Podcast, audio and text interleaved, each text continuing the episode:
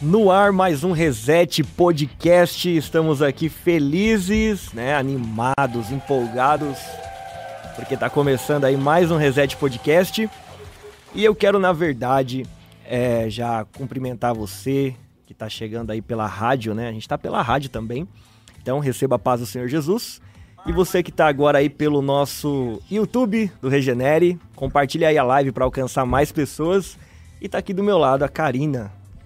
Oi, Paulinho, eu tô feliz de estar aqui com vocês, de estar aqui com a nossa convidada hiper mega ultra especial. É, a gente já falou quem é, né? Já, não é mais um, surpresa. Eu ia fazer um, um, suspense aqui. Claro, tá aqui hoje o nosso querido chefinho da vizinho. Chefinho. Paz a todos, boa noite, bem-vindos aí mais um Reset. Aí, ó, o que aconteceu? Reset sua mente. Agora tá funcionando. Ó, agora sim. Graças a Deus, né? tá bombando. E, e, já vamos começar como, Davizinho? A vida é muito curto para não convidar a mãezinha para fazer parte muito do podcast. Bom, então já pode. né? Estamos aqui com a nossa irmã Débora palmas, Miranda, não cantora, tem né? Tem palmas, palmas aqui, Aê! ó. boa, boa. Eu tinha esquecido Gostei. já. Seja bem-vinda. Obrigada, obrigada. Estou muito feliz. Estar no meio de tantos jovens, assim, a gente vai se sentindo jovem, né? É jovem, é jovem. a minha saudação na paz do Senhor a todos, minha boa noite a todos. E obrigado pelo convite de estar aqui com vocês. Não, pra gente é um prazer, né? Receber o Davizinho tava falando agora mais cedo que a, a tia Débora, né? A tia Débora, do Pequeno Galileu. O, pequeno, o Davizinho ah. falou que já fez o Pequeno Galileu. Ah, e se ele não fosse? Ah. Aí, tá vendo? Revelações. Assim tá comia em casa. É. Eles tinham que aprender. Davizinho dava trabalho? Um pouquinho. Aí, tá vendo? Mas o negócio dele era mais chorão mesmo, assim, negócio Ah, é? de chorar. É, logo Jeremias. Né? Jeremias. É, assim, meio dengoso, essas coisas. Salve, Joãozinho. Sabe esse negócio de caçula, né? Uhum. É, eu sou caçula também, mas é, deixa eu ficar quieto aqui. né? É melhor não falar nada, não. É melhor não falar muito. E hoje, pessoal, a gente está aqui para falar sobre a vida e ministério da nossa irmã Débora Miranda, então vai ser um assunto muito, muito legal. Então, mais uma vez, eu queria pedir para você compartilhar com todas as pessoas que você conhece. Vai aí pegando agora seus contatos no Telegram, no WhatsApp, Instagram.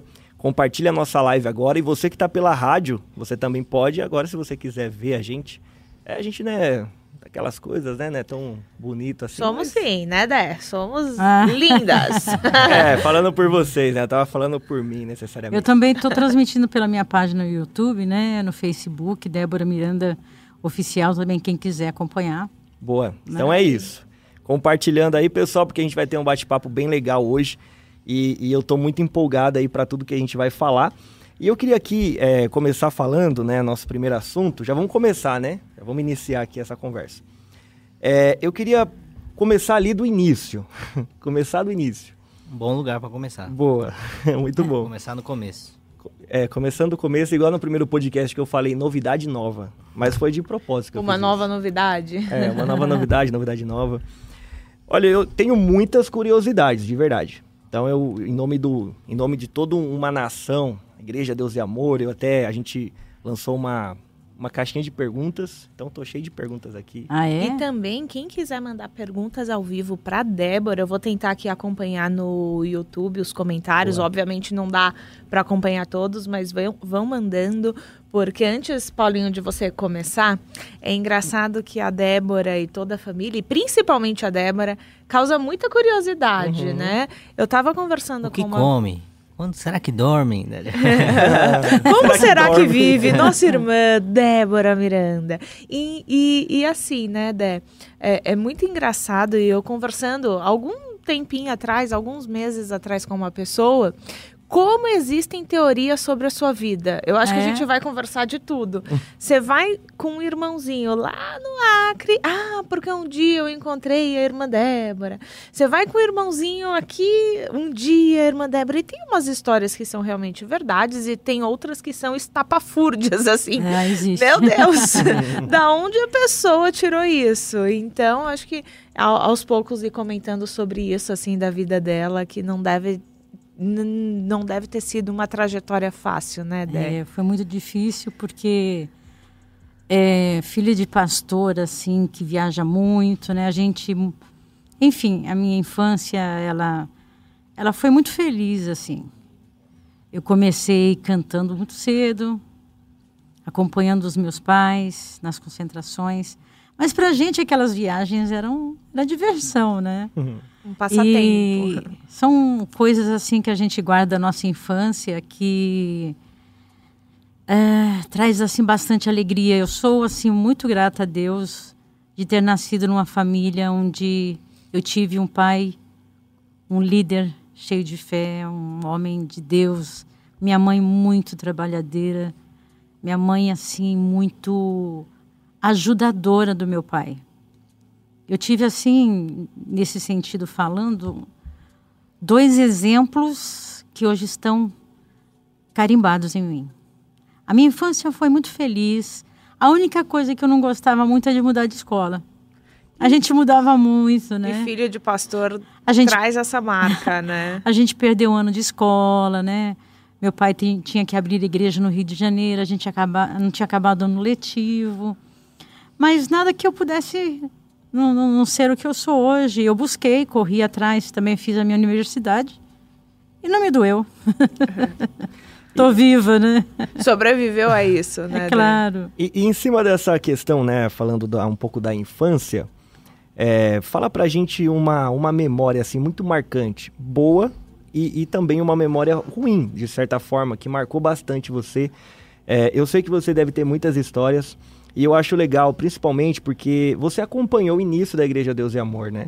Toda a dificuldade que o, que o missionário tinha, o- os trabalhos, eu, eu acredito que não era nada fácil, ainda não é, mas eu imagino que no começo era bem mais difícil. Então eu queria que você falasse um pouquinho pra gente desse, é, dessas, dessas duas coisas que marcou você, tanto boa como ruim, e também falasse um pouquinho dessa questão de como que era no começo, a Igreja Deus e Amor, as dificuldades. Sim. Você como filha, é, como uma criança vendo tudo isso, como que era? É, tiveram duas coisas muito ruins, depois eu vou falar das duas boas. Uhum. Eu falei até no, no PEG, né, na entrevista, é, eu, eu tinha mais ou menos, acho que 13, 14 anos, eu levei um chute na perna direita, e aquilo começou a crescer, inflamar muito, e aquilo foi crescendo, foi crescendo, foi crescendo, chegou um tempo que o médico falou assim, nós vamos amputar sua perna. Porque o osso já está morto, ah, o negócio não está funcionando, isso aqui me marcou, eu perdi o sono. Naquela, naquela noite eu fiquei muito, muito triste. Eu pensei, quando eu chegasse na escola, as pessoas iriam zombar de mim. Uhum. Essa foi uma das coisas que me marcou muito. E a outra coisa que me marcou muito foi aquela tragédia que aconteceu no Rio de Janeiro, quando meu pai foi fazer um culto em, em São Gonçalo, né? Acho que é São Acho que Gonçalo. não é São Gonçalo. Falou recentemente. Petrópolis? Não. talvez? Não. É... Nossa, esqueci o nome É. Se eu lembrar, eu, eu falo. Mas não, acho que não foi São Gonçalo. Mas foi ali, foi ali na região do, do- do Rio É. de Janeiro. É. Então, o que aconteceu? Foi uma hiperconcentração numa igreja. Uhum. Então, quando meu pai chegou, a igreja estava superlotada, tinha gente até na rua. Então, meu pai teve uma ideia de subir numa laje que estava no entre a igreja e a rua. E ali aconteceu a tragédia, porque as pessoas que estavam dentro da igreja queriam sair para vê-lo lá na laje e quem estava fora queria entrar para vê-lo na laje. E eu estava no meio da multidão, eu e meus irmãos. E eu comecei a ser esmagada e levada pela multidão, e empurra daqui, empurra dali. Acabei me perdendo dos meus irmãos, eu não sabia se onde estava minha mãe, porque nós também estávamos ali entrando na igreja, Uhum. pelo meio da multidão. E entre a igreja e a rua, na laje embaixo era a livraria. Eu não sei em que momento em que quase eu estava sendo pisoteada, alguém me puxou pelo braço e me empurrou em cima da multidão e me jogaram para dentro da livraria. Quando me jogaram para dentro da livraria, já tinha duas, três crianças mortas, Meu Deus. pisoteadas. Aquela cena me marcou até hoje. E eu fiquei assim chorando, tremendo, porque eu não sabia exatamente, ninguém sabia o que estava acontecendo. Ninguém sabia o que estava acontecendo. Então, isso foi assim marcante de ruim na minha vida. Uhum. Nossa, e, e, assim, pensando você, é uma criança passando por isso, é, tinha muita gente lá e, e, isso era comum nos cultos que o missionário fazia. Ele Demais. Tinha muitas pessoas. Demais. Nossa, mas é uma E, comple- e complementando isso aí, é, nós nos perdemos do meu pai também. Uhum. E a gente estava no Rio de Janeiro. A gente vai para São Paulo, onde está meu pai? Tava eu, minha mãe e meus irmãos. Onde para onde a gente vai? É, ele está aqui esperando a gente. Onde ele está? A gente não sabia para onde a gente ia. Vamos para São Paulo sem ele? Ele ele está onde? Ele não tinha comunicação com a gente, não tinha celular, não tinha nada. Não tinha um WhatsApp pra combinar. E de repente, assim, passado um mês, a polícia estava procurando meu pai e todo mundo para prender, porque foi ele quem matou, que não sei mais o quê. E aquilo também me marcou, eu perdi a aula, nós perdemos aula. E eu fiquei na casa do pastor Salomé, porque minha casa ela estava dia e noite com jornalistas da televisão em cima. Nossa. Eu fiquei, eu não lembro quem ficou comigo ali na casa do pastor Salomé, não sei se foram nós quatro, e ficou acho que o Davi e o Daniel em outra casa, eu, eu não me lembro exatamente essas coisas. E quando a polícia passava, com a sua sirene ligada, eu entrava dentro, entrava dentro é bom, né? Eu entrava no guarda-roupa da, da casa do pastor Salomé. Ou, en- ou eles colocavam a gente embaixo da cama. Para mim, todas as polícias, a civil, militar, o que seja, estavam à procura da gente. Os jornais, em todas as páginas, estava o meu pai, o criminoso. E aquilo foi me doeu muito, sabe? Porque meu pai não, não foi criminoso. Claro, ele foi lá foi e aconteceu essa tragédia. Essas duas coisas me marcaram muito. Você tinha quantos anos dessa, lembra? Foi em 74. Eu tinha 11 anos, 12. hein? Pequena. É. E a partir desse evento, né, a gente vê na biografia do missionário, até na biografia da igreja, foi que a IPDA teve um Foi crescimento explosão, né? exponencial. Então, como foi para você assim acompanhar tanto esse momento de dor quanto esse momento de vitória? Porque às vezes as- nas situações da vida que a gente acha que nada A igreja- vai dar certo. A igreja não comportava mais ninguém. E teve uma cena também de muito medo, também, quando nós estávamos na rua com as Sarzedas, começou a chover muito. E chuva, chuva, chuva, chuva. De repente, meu pai chamou minha mãe, porque parecia que uma das colunas que a gente morava ali, no porão. Uhum. E uma das colunas da igreja parecia que ia trincar.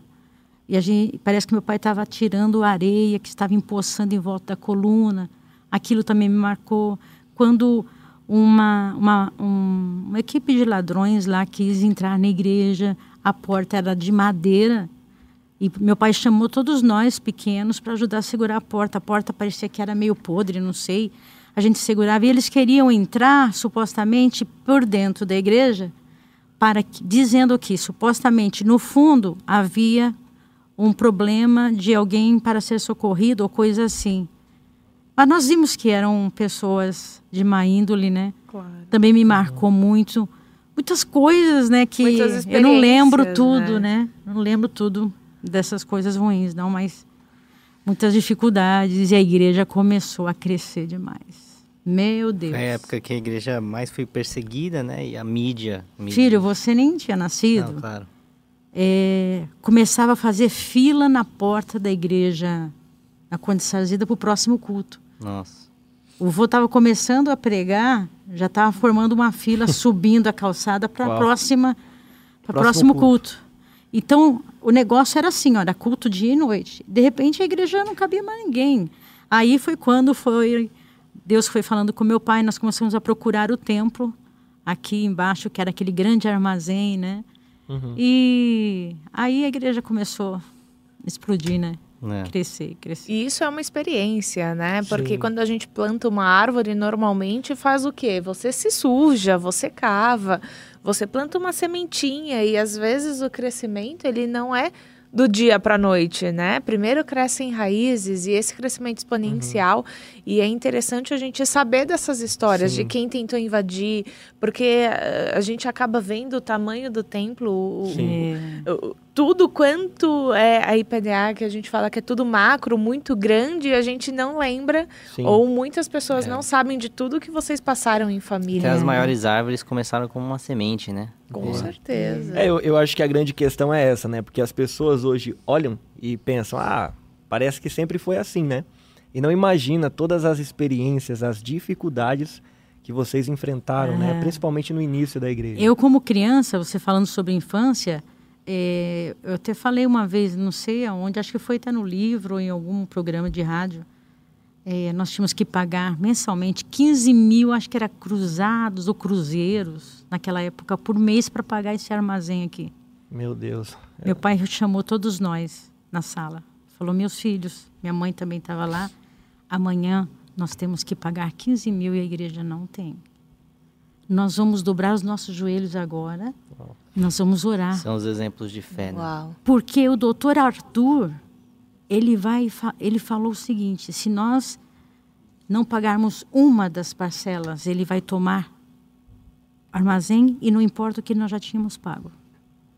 Acho que foi a minha primeira oração, assim como criança, a mais cheia de fé. Eu chorei tanto naquela sala, dizendo: Jesus, não deixa a gente perder a igreja. E aquela noite eu não dormi, sabe? De repente, quando eu acordei na cozinha, meu pai estava falando alto com a minha mãe. Tá, tá, tá. Conseguimos o valor para Glória a pagar Deus. a parcela uau, glória a Deus. do armazém. Se tinha uma coisa que o missionário era, era eu, eu, e fé. eu e o Davizinho, a gente estava conversando com muita fé e ousado, assim.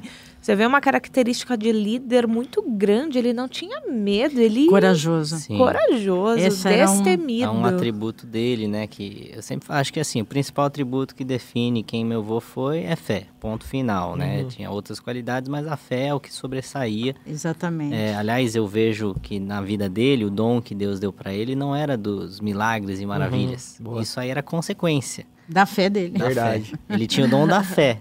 Consequentemente, pessoas eram curadas por conta da fé dele, né?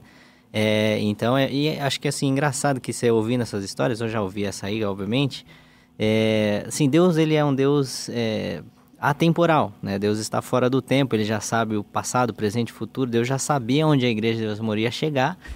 Então, por que, que Deus permite, né, chegar ali num momento crítico como esse, onde você vê que a família ali, é, meu avô, minha avó, meus tios e minha mãe, a família original Miranda ali, é, chega num ponto crítico como esse, onde eles precisam é, é, tomar uma, não uma decisão, mas precisam recorrer a Deus para aquilo que parece um beco sem saída, sendo que Deus já sabia que chegaremos no século XXI com dezenas de milhares de igrejas na- na- no Brasil, quase 100 países ao redor do mundo. É, eu acho que essas são as peculiaridades que eu começo a apreciar hoje, como um homem também que estou sendo chamado para o ministério, que eu nunca imaginei que ia fazer. É assim, eu acho que essas são as peculiaridades que hoje eu observo e eu ouço novamente histórias que minha mãe já me contou, já ouvi essa história e falo, nossa, olha só que interessante esse aspecto, né? Como Deus trabalha, Ele permite você chegar num ponto crítico para que tudo que você tenha é recorrer a Ele, dobrar os joelhos e recorrer à sua fé nele, É né? verdade. Sabendo que não ia dar nada, não ia acabar Você a igreja, sabe que ia, né? quando o, o meu pai me chamou para escrever o livro dele, né? Eu ia todos os sábados na casa dele, exatamente três da tarde. E muita coisa eu não sabia. E a gente chorava junto. A gente glorificava a Deus junto, né? Ele contava tantas coisas que eu não sabia que às vezes eu não conseguia nem terminar de escrever o que ele estava dizendo, né? Porque meu pai chorando, eu chorando, e às vezes a gente naquela alegria do Espírito Santo, a gente a gente ficava assim vendo o poder de Deus atuando, né? E se vocês têm curiosidade de saber toda a história da igreja, nós temos aí o livro, tá na acho que está vendendo no na, naquela como que chama da vizinha aquele negócio que vende livro? Amazon. Eu não sei, sinceramente. Tem um monte, mas eu não sei qual que é que tá. Ou então vocês podem adquirir aqui na sede mundial, né? Nós podemos agora enviar para vocês pela IPD, eh, livrariaipda.com.br, lá tem toda a história Uhum. e vocês vão ter muita fé aumentada, com certeza. E daí a sua história se confunde muito com a história do seu pai, com a história da igreja, mas falando da Débora por Débora. né? Porque Débora por Débora. Débora por Débora. Assim, é, é, é muito engraçado. Eu acredito que você cresceu sendo a filha do missionário, depois foi a esposa do Lorival. Ainda Cresceu é. igual eu, sem identidade. Sem Eu identidade. sempre fui o filho da cantora Débora e do pastor Dorival. Então, Não, todo lugar que eu é. passava, você é a filha do Davi Miranda? é. Pois é. E, e- como foi pra você é, ter um encontro com Deus? Oh, essa é a minha pergunta. Ai, desculpa. essa é minha, ó. Pa- é, parei. regeneração é comigo. Não, então volta. Tá bom, vamos volta, voltar. Vamos voltar. Vou Vamos voltar. voltar. Volta. Resetando, resetando. Resetando. Vamos apagar. Não vou fazer essa pergunta vou fazer mais. essa pergunta. Vamos apagar ao vivo, vai. Eu, eu- eu tinha uma. A gente já vai pra Débora, Débora. Mas Débora assim, por Débora. É, um- uma dúvida, né? Na verdade, assim, só pra gente falar um pouquinho sobre isso, como que o, o- foi para o missionário ele se tornar conhecido em outros países?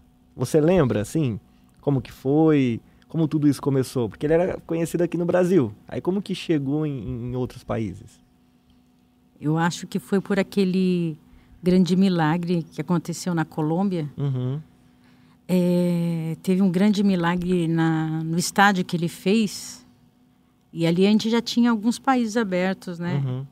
E aquilo ali foi crescendo, veio chegando televisão, filmando, os jornalistas iam tirando fotografia. Foi assim, nas grandes multidões que, que se juntavam para ouvir a palavra de Deus através dele, fotografavam, porque enchi- enchiam estádios. Uau. Então aquilo foi, né? E os milagres que aconteciam faziam a propaganda da igreja. Não precisava ter uma equipe de marketing, né? O meu não pai- se falava Meu disso pai, naquela época. Ele não tinha nem intenção de abrir no Paraguai aqui. Ele não tinha intenção, ele queria ficar só no Brasil, né? E o Senhor foi abrindo portas, foi, né, pedindo, e as pessoas pedindo igrejas, foram ouvindo pelo rádio, né? E naquela época nós tínhamos rádio ondas curtas, que se, que se ouvia muito naquela época, e, e as pessoas começaram a ouvir os testemunhos de cura, e aquele negócio foi, foi se alastrando né, para outros países, porque para na fronteira, da fronteira foi subindo, e aí foi. E foi indo. Foi E é indo. engraçado, né? Uma vez eu estudando história, eu gosto muito, é, um historiador falou o seguinte: é muito engraçado a gente conversar com as pessoas que vivem a história. Porque normalmente quando você estuda a história, então hoje eu estudo a história, ah, o período barroco. Você não sabe que você está no período barroco da história. Né? Ou, ah, o descobrimento do Brasil. Você não sabe que você vai descobrir o Brasil. E você viveu história, né, né? Mas não necessariamente nomear. Então, a história de quando vocês estavam na Conde, sofrendo, passando perseguições, a história do, da perseguição da igreja, do crescimento exponencial. Aí depois cresceu exponencialmente no Brasil, ah, o, o crescimento no, no exterior. E depois cresceu no Brasil e cresceu no exterior. Veio também aí uma renovação de vocês já casados, uma mudança. Então, como foi para você dar a enxergar? Porque você viveu. Foi né? tudo natural, foi acontecendo. Ah, esses dias mesmo eu estava orando pro, ao Senhor. É, eu falei, Senhor, como que eu vim parar aqui? Fui- Boa pergunta. Boa né? pergunta, vou orar isso hoje. É uma oração que você não fez ainda, né, Davizinho? Deus que nos assiste agora sabe que eu nunca busquei posição. Eu nunca busquei posição. O Espírito Santo é minha testemunha. Eu nunca busquei projeção. Sempre fui uma pessoa tímida, sou tímida, entendeu? E eu fui aceitando o plano de Deus. Porque... A Lili adorou essa frase. Você vai ver, Débora Miranda, sou uma pessoa tímida. Ela vai fazer. Cortes, Um podcast. Corte do podcast vai ser isso. Ah, é? Que ela adora fazer Falando- essas... Cadê a Lili por falar É, é, nisso? essa- Ali, ó, escondidinha. Falando- Gostou, né, Lili? Falando nisso, essa deixa é pra eu falar do canal, né? É isso? Tava combinado? Era isso mesmo? Era. Não, não, mas deu certo. Ó, então, Reset Podcast Cortes. Legal, vamos lá. Vou fazer certo, deixa comigo. Então, você que tá acompanhando a gente agora, é, você que tá pela rádio, vai lá no YouTube, você que está... Eu vou falar pra você fazer isso depois, senão você vai deixar a gente aqui, né? Acho que é melhor depois, né? Você que tá na rádio, quer ver aí o rostinho da minha mãe, da Karina, o meu e do Figueira mais ou menos, mas entra no YouTube do Ministério Regenera e acompanha a gente lá. E depois, vai lá no nosso canal, Cortes Reset Podcast. Se inscreva e você vai acompanhar cortes muito bons feitos pela nossa querida irmã Lili. Mas vamos lá, Dé. Então Vamos você lá. era uma pessoa tímida. É uma pessoa tímida. Mais ou você menos. é uma pessoa tímida. Agora mais ou menos. Agora é mais ou menos. Três vezes. É mais ou menos quase a história do Davizinho. Não, minha mãe achava que ela era tímida até ela ter eu. Aí ela viu quem que era tímido de verdade. Mas eu não acho que vocês são tímidos. Eu acho que vocês são mais quietinhos, Não, eu, sou, introvertidos. eu sou bem tímido e introvertido. Eu sou os dois, o ápice do exponencial ao cubo, né? É, hoje a gente teve revelação. Você sabe né? que É? ah, eu sempre fui muito quieta em casa, na escola, eu era a tipo, ah, que tira boas notas, eu era quietinha, eu não gostava de faltar na escola, eu era, eu era Certinha. a certinha da escola, né, tal. Primeira aluna na sala. É, quando eu tirava 9.9 eu chorava, eu queria Ai, tirar meu 10. Deus, que Priscila. Nossa. E o que aconteceu? Aí, quando eu me casei, o Lorival falou assim: Débora, você é uma pessoa pública. Você tem que se abrir, você tem que sorrir mais, você tem que cumprimentar as pessoas. Mas eu, eu, eu não é que eu me fechava porque eu tinha orgulho. Uhum. As pessoas poderiam achar isso. Então, por isso o Lorival disse: Débora, você tem que se expor mais, você tem que sorrir mais. Você tem que cumprimentar quando você chega. Não espere as pessoas chegarem a você te cumprimentar. Então, eu acho que pela extro, a, a, a maneira extrovertida do Lorival, que me pegou também. Aham. Ele pegou um pouco de mim, eu peguei um pouco dele. Então, hoje eu não sou tão tímida assim. Mas eu sou melhor do que eu era. Você antes. avançou, mas ainda não chegou a ser como o Lorival é, até porque nem vai É. ter como, né? Cada um é cada um. É, eu acho que uma das memórias que você compartilhou, mãe, que foi quando vocês moravam no porão da, da, da Conde Sarzedas. Só que a gente morou antes na rua Fernandi, na, na, na, na, na rua, esqueci o nome. Ali perto do Parque Dom Pedro. Uhum. Nossa, eu esqueci o nome dessas ruas todas, graças a Deus. É, eu me lembro que num, um- a gente sempre morou no porão da igreja, sempre. E uma das cenas, vocês estavam falando de, de cenas que marcaram, a Marcaram. vida, né? Um dia começou a chover tanto, tanto, que minha mãe colocou a gente em cima dos armários porque os- a água começou a subir. Nossa. E eu via rato boiando em Meu todo Deus. em volta, né? Que subia dos bueiros, né? E aquilo fazia eu gritar de medo, né? A minha irmã, a Leia, ela foi mordida de rato porque a gente morava no porão. Minha mãe levantava de manhã, ela estava toda mordida, né? As nossas roupas eram penduradas em bancos de madeira porque a gente não tinha varal. As nossas fraldas eram os lençóis da minha mãe que ela recortava porque não tinha dinheiro para comprar fralda. Está tudo escrito no livro. Então, como você estava dizendo, a nossa vida da, da Conde Sarzeda para onde nós estávamos ainda estava melhor. É. Estava bem Mas é melhor. interessante essa, assim, trazer essa perspectiva, né? Porque é o que a gente estava falando no começo, as pessoas olham hoje a Deus e amor e chegou onde chegou, as pessoas esquecem que, assim, foi algo de muita batalha, foi de algo de muita luta, algo que custou a vida de vocês, né? E eu compartilho disso também sendo filho de pastor e de cantora, né? Quantas estradas já não peguei aí, quantos quantas madrugadas já não dormi no carro. Não sei se você lembra que teve um, um acho que foi uma vez que a gente estava voltando de Curitiba, aí tinha um, um carro que abria o banco entre o porta-mala e o banco. E eu tava tão cansado que eu abri esse negócio, entrei no porta-mala, fechei e dormi no porta-mala. Aí eu fui acordar com os meus pais abrindo porta-mala em casa, assim, eu morto, umas 4, 5 da manhã, porque fez a A concentração gente achou à que ele tinha estava morto, né? Porque... É, cadê o Davizinho? Morreu. Mas e oxigênio? Ele tinha oxigênio lá dentro. E naquela época não existia cadeirinha, É. segurança no trânsito, nada. É, mas um enfim, em cima do é outro. só um pouquinho daquilo que a gente passa, né? A vida ministerial, outra coisa que eu sofro até hoje, né? Com a questão do meu sono. Eu nunca dormi cedo na vida. Eu tinha três anos de idade e dormia tarde. Por quê? Eu sou filho de vigília, né? Eu vigília. ficava aqui, acordava, enfim. Um pouco daquilo que a gente passa. Mas em cima disso, já é o gancho para minha pergunta, em cima que a Karina queria me tesourar, mas eu vou né, ir relevar. Bom, eu já compartilhei minha história, já tá até um pouco cansativo, todo mundo já sabe minha história de cor salteado. Mas eu, sei- eu tenho um ditado que fala que Deus não tem netos, Deus só tem filhos. E isso é um ditado que fala comigo e com aquilo que eu vivi, com a minha história de vida, e eu sei que a sua também, porque você já me contou a sua história. Mas eu queria que você compartilhasse, mãe, é, em cima disso tudo que a gente está falando. Você foi filha do Davi Miranda, da Ereni Miranda, que hoje é atual presidente, você viveu os bastidores da igreja, o seu crescimento, você viu tudo isso. Mas isso não quis dizer absolutamente nada no quesito de quem você era em Deus, que é exatamente aquilo que eu vivi. É por isso que aquilo que eu sinto que Deus me chamou para fazer é o regenere, porque eu fui regenerado. Fala um pouco sobre isso, mãe. É aquele momento em que você teve a explosão. Falou, nossa, eu conheci esse Jesus em que o meu pai não deixa de trabalhar para ele, tanto fala dele, fala, conversa com ele nas madrugadas. Fala um pouco sobre a sua experiência de novo nascimento, conhecer a Deus pessoalmente. Deus me conhecia, né? Mas eu não o conhecia. Sim. É claro que eu cantava, eu ouvia, os, as, ouvia as pregações, eu ouvia os milagres. Mas no fundo do meu coração, quando meu pai falava assim, Deus me falou tal coisa, e eu ficava, puxa vida, por que fala só com ele, não fala comigo? Eu também já fiz essa indagação. Aí vinha outra, a minha mãe falava, Deus me deu uma revelação e Deus me falou assim. Aí eu perguntei, por que será que Deus gosta só do meu pai e da minha mãe? Uau. Aí começou a minha busca. Uhum. Eu queria conhecer Deus e eu queria conhecer a voz dele.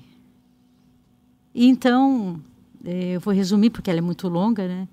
Eu estava voltando de carro com meu esposo da casa da minha sogra de Campinas para São Paulo e naquele sábado o, o meu marido ia fazer a grande vigília da restauração naquela época daquele grande armazém, né? Eu lembro dessas vigílias. Eu perguntei assim para ele: Lorival, Deus fala com você? Ele olhou assim meio assustado para mim. Ele falou assim: É claro que Deus fala comigo. Eu falei: Puxa vida, ama ele e também não me ama. Aí eu falei assim: Hoje vai ter vigília, né? Ele falou: Hoje vai ter vigília da restauração. Eu falei: Que tal você chamar à frente todas aquelas pessoas que querem ouvir a voz de Deus, que querem conhecer a Deus? Ele: A gente pode fazer isso. Quando eu falei isso, meu coração explodiu como se fosse em chamas. Aquilo esquentou, meu rosto ficou vermelho e eu comecei a chorar. O Espírito Santo se alegrou, Deus se alegrou de que eu iria buscá-lo, a conhecer quem era Deus. E ali eu comecei a chorar. Chegamos em casa, tomamos um banho, jantamos, e eu meio chorando, meio chorando, meio chorando, porque aquilo estava queimando no meu coração.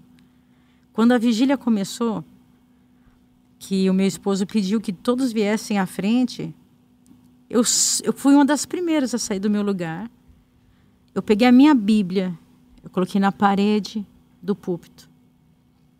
E ali eu não queria saber quem ficasse ou quem iria me olhar.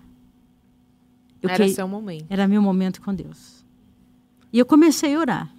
Com todo o meu clamor, com toda a minha fé, eu comecei a falar: Senhor,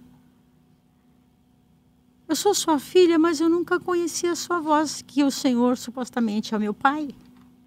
E eu quero conhecer a sua voz.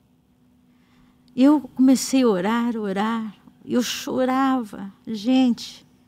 Eu chorava de alegria, eu não sei expressar. O Espírito Santo me tomou de uma forma que eu não conseguia parar de chorar. Ao meu lado havia uma jovem.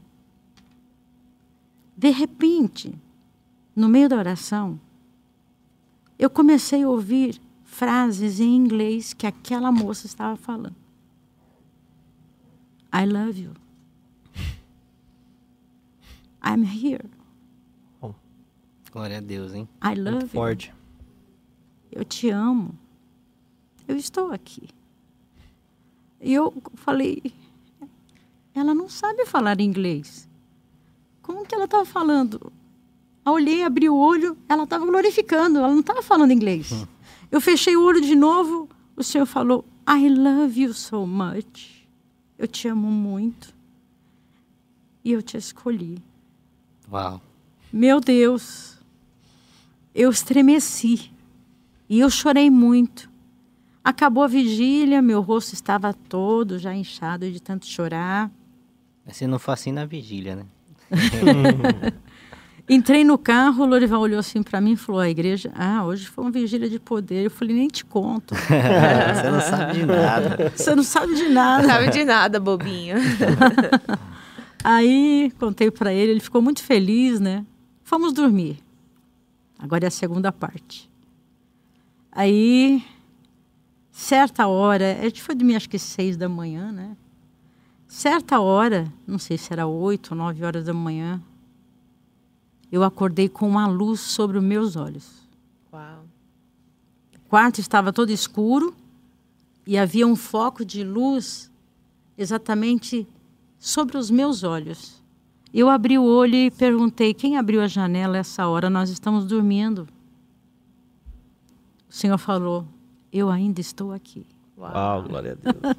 Glória a Deus. né? Naquele Tô momento, eu, eu me levantei e eu falei assim: eu não vou, eu quero ouvir mais. Sabe quando você ouve pela Tem primeira- sede, Você né? tem sede. Eu nunca tinha ouvido. Eu queria ouvir. Aí, naquele momento, eu me levantei, fui para a sala e comecei a chorar e falar com Deus. E Deus falando comigo, sabe? Coisas lindas, e ouvindo a voz de Deus, e ouvindo a voz de Deus. Daí eu falei assim: eu preciso contar para o meu pai e para minha mãe isso. Eu conheci a voz do meu pai celestial. Uau. E ele falou que ele me ama. Uau, é isso. E eu comecei a chorar ali. E aí eu sabia que meu pai ia pregar no domingo. Eu peguei o meu carro, vim correndo, meu pai não tinha chegado ainda. E fiquei ali na porta do escritório dele. Ele veio chegando devagarinho, ele olhou para mim. O que, que aconteceu? Preocupado. Pai conhece. Não, eu, eu tava deformada. Desculpa falar, meu rosto estava deformado. Eu tava com o olho inchado, nariz inchado, boca inchada. Ele aconteceu alguma coisa? Eu falei, pai, sabe o que aconteceu? Deus me ama. Ele, sim, ama. Amém, glória a Deus. Eu falei, não, deixa eu contar. Aí ele abriu a porta do escritório dele, eu sentei e eu comecei a cair em lágrimas, eu me ajoelhei. E comecei a falar em línguas estranhas e contando para ele. E ele me abraçou e junto nós começamos a falar em mistérios com Deus. Chorando, eu estava chorando, chorando, chorando. E eu falei, agora eu vou esperar minha mãe para contar para ela. Quando contei para ela, ela ficou também muito emocionada, chorou, glorificou a Deus comigo. E a partir desse dia, eu fui conhecendo a Deus a cada dia, a cada dia. E a minha vida foi sendo modificada. É, e eu acho que assim o que aconteceu na vigília, essa experiência foi, foi muito interessante porque é, a moça lá que estava falando inglês, mas não estava falando inglês, acredito eu, tudo indica que Eu não ia crer se ela falasse Não. comigo em português. Com certeza foi algo que Deus quis fazer para a sua fé, né? Para você crer. Mas é- foi exatamente, acre- acredito eu, que a forma como Deus fez em Pentecostes, em Atos 2. Que a palavra diz, e eles falavam, é, cada um ouvia na sua própria língua. Então acredito eu que a, mo- a moça deve estar falando em línguas estranhas, em línguas E eu misteriosas. entendia. E você ouviu em Inglês. inglês. Exatamente. Aí onde está o milagre? Está na língua da moça ou está no seu ouvido? Tanto faz. A gente não sabe. É milagre. A gente só sabe que o modus operandi foi o que aconteceu em Atos 2, né? É, e já- acho que assim, em cima disso, né? Porque eu, eu tava falando com a Karina esses tempos atrás. Falei, cara, você não teve um, um tempo em que você era uma pessoa e chegou esse momento marcante e você se transformou? Porque comigo foi exatamente isso que aconteceu. Ali foi meu divisor de águas. Foi o divisor de águas, né? Até um dia eu me lembro que a Leia falou assim: Você está diferente. Você está tão diferente. Eu nunca mais esqueci. Eu falei: Realmente, o Senhor me transformou. E realmente, filho de peixinho é peixinho, mas filho de crente não é crente.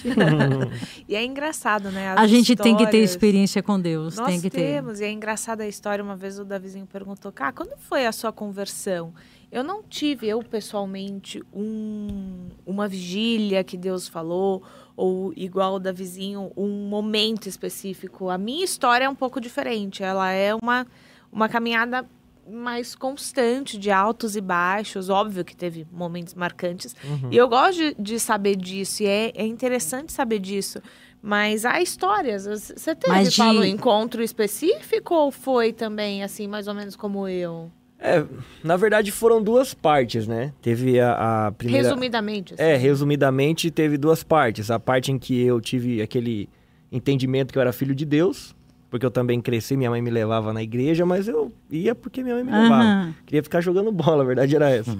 E aí o que que acontece? Teve um, um, um certo culto que mudou pra mim alguma coisa, né? E aí depois disso eu entendi que eu era filho de Deus. Aí eu me tornei uma pessoa cheia de compromissos, comecei a pregar, comecei a fazer várias coisas. Só que eu ainda não tinha um entendimento de, de ser parecido com Jesus, né? Então isso aconteceu depois que eu já tinha diversas atividades. Entendi. Mas é te- uma caminha... Foi uma caminhada foi, foi uma caminhada, foi uma caminhada. E Dé, depois que você teve o seu encontro com Deus, seu ministério mudou? Muito. Porque assim, olha, eu não, eu, eu, eu, eu- os ouvintes que estão aqui conosco, que nos acompanham, sabem.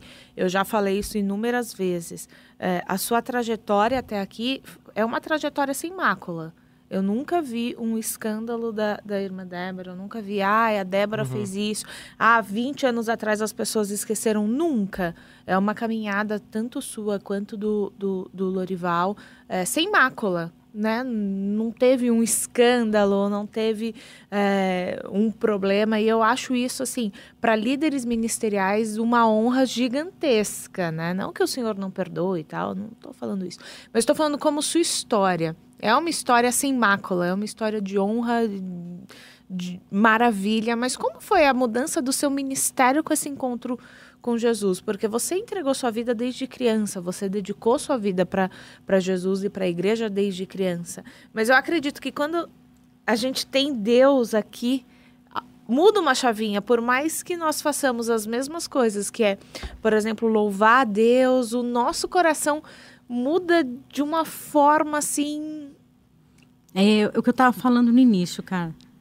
Eu fui sendo conduzida para um monte de, de coisas para fazer que eu, eu não sei como eu cheguei aqui. Eu fui sendo conduzida pelo Espírito Santo, entendeu? Guiado, né? Fui guiada. é, O começou. Senhor foi te abrindo as portas, você foi entrando. Eu fui, olha só, como foi o início do Ministério Pequeno Galileu? Foi espetacular. Eu, eu já contava história na, na, na- na- no programa, né? Mas não tinha o Ministério Infantil Pequeno Galileu. Tinha a escolinha da nossa igreja, né? Alguma igreja tinha tal. E eu fui cantar na cidade de, acho que americana.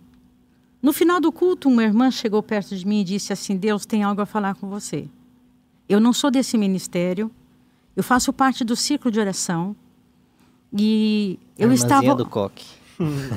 E eu estava ouvindo, eu, eu estava orando de madrugada e Deus falou assim: "Você vai visitar a igreja Deus e Amor hoje.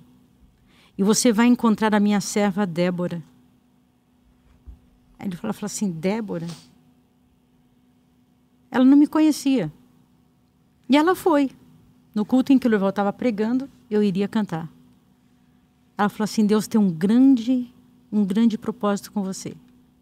Você vai começar a trabalhar com as crianças. Poxa, eu- pensei, mas eu já conto história para crianças no programa, né? Aí eu fui fazer o curso da PEC, da Aliança para a Evangelização de Criança, de um ano, né? Para poder, daí comecei a fazer cursos para levantar professores. Aí o negócio foi crescendo, foi crescendo, também foi realmente aprovado por Deus. A questão do meu ministério eh, de louvor, eh, quando Deus começou ah, a me transformar, eu pedi ao Senhor que eu não queria ser mais uma cantora. Tem muita cantora, muita gente. Não é que eu quero ser a melhor, eu não quero ser apenas mais uma cantora. Eu quero cantar e quando eu cantar, eu quero que pessoas sejam libertas, pessoas sejam curadas, que o Senhor transforme, que elas sejam tocadas pelo Espírito Santo. Eu não quero ser mais uma. Se eu for fazer uma palestra, não quero ser mais uma palestrante, eu quero uma fazer uma palestra cheia de unção de Deus, revestida do Senhor. Eu quero isso. Então, o- a- a- o meu ministério foi crescendo assim. E aí, quando começou o trabalho, essa situação do meu esposo, a minha vida, eu não vou falar que virou de ponta cabeça. Mas Virou- deu uma chacoalhada. Foi assim, eh, muita intimidade com Deus. Agora, a minha vida é orar. A minha vida é orar. um, um novo nível de intimidade, mas também o que você viveu com o Lore e até nós aqui, né? E não somos esposa, vivemos, vivemos milagres que, meu Deus, não tem como quem vivenciou isso. Gente, no final, posso contar um segredo? Pode. Vocês me, co vocês me cobram? Cobra. Anota aí pra gente não Pode esquecer. deixar. Não, eu não esquece. esqueço, Tem gente. Eu morro de lembrar. curiosidade. Ó, só, só deixa eu em cima dessa questão que minha mãe tá falando. A Sara Lima perguntou aqui no YouTube é, como você descobriu que você tinha o dom do louvor. Eu não- nunca descobri isso. Será que eu tenho o dom do louvor? Não tem, só cantava. ainda, né? Não, minha mãe começou eh, a ensinar a gente a cantar. Quando meu pai gravou aquele CDzinho pequenininho, compacto, né? Aham. que ali começou a vender demais, né? Aí meu pai falou assim: a Débora e a Leia cantam, elas podiam gravar um CD, né? Eu canta passarinho, eu era triste, já Dá pensou? uma tinha... palhinha pra gente, mãe. Eu era triste. Não, canta passarinho, ah, mais não, canta emblemático. Canta passarinho. Como é que é esse canta passarinho aí, Davizinho? Canta, canta, Gente, canta. o Davizinho fica. Ó, os três ficam assim em casa. Canta, canta passarinho pra mim, né?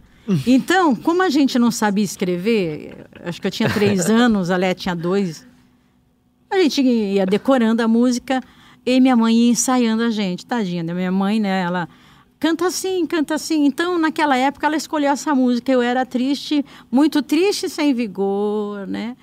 Então, a gente aprendeu esses hinos e tal. Eu não me lembro quando eu comecei a...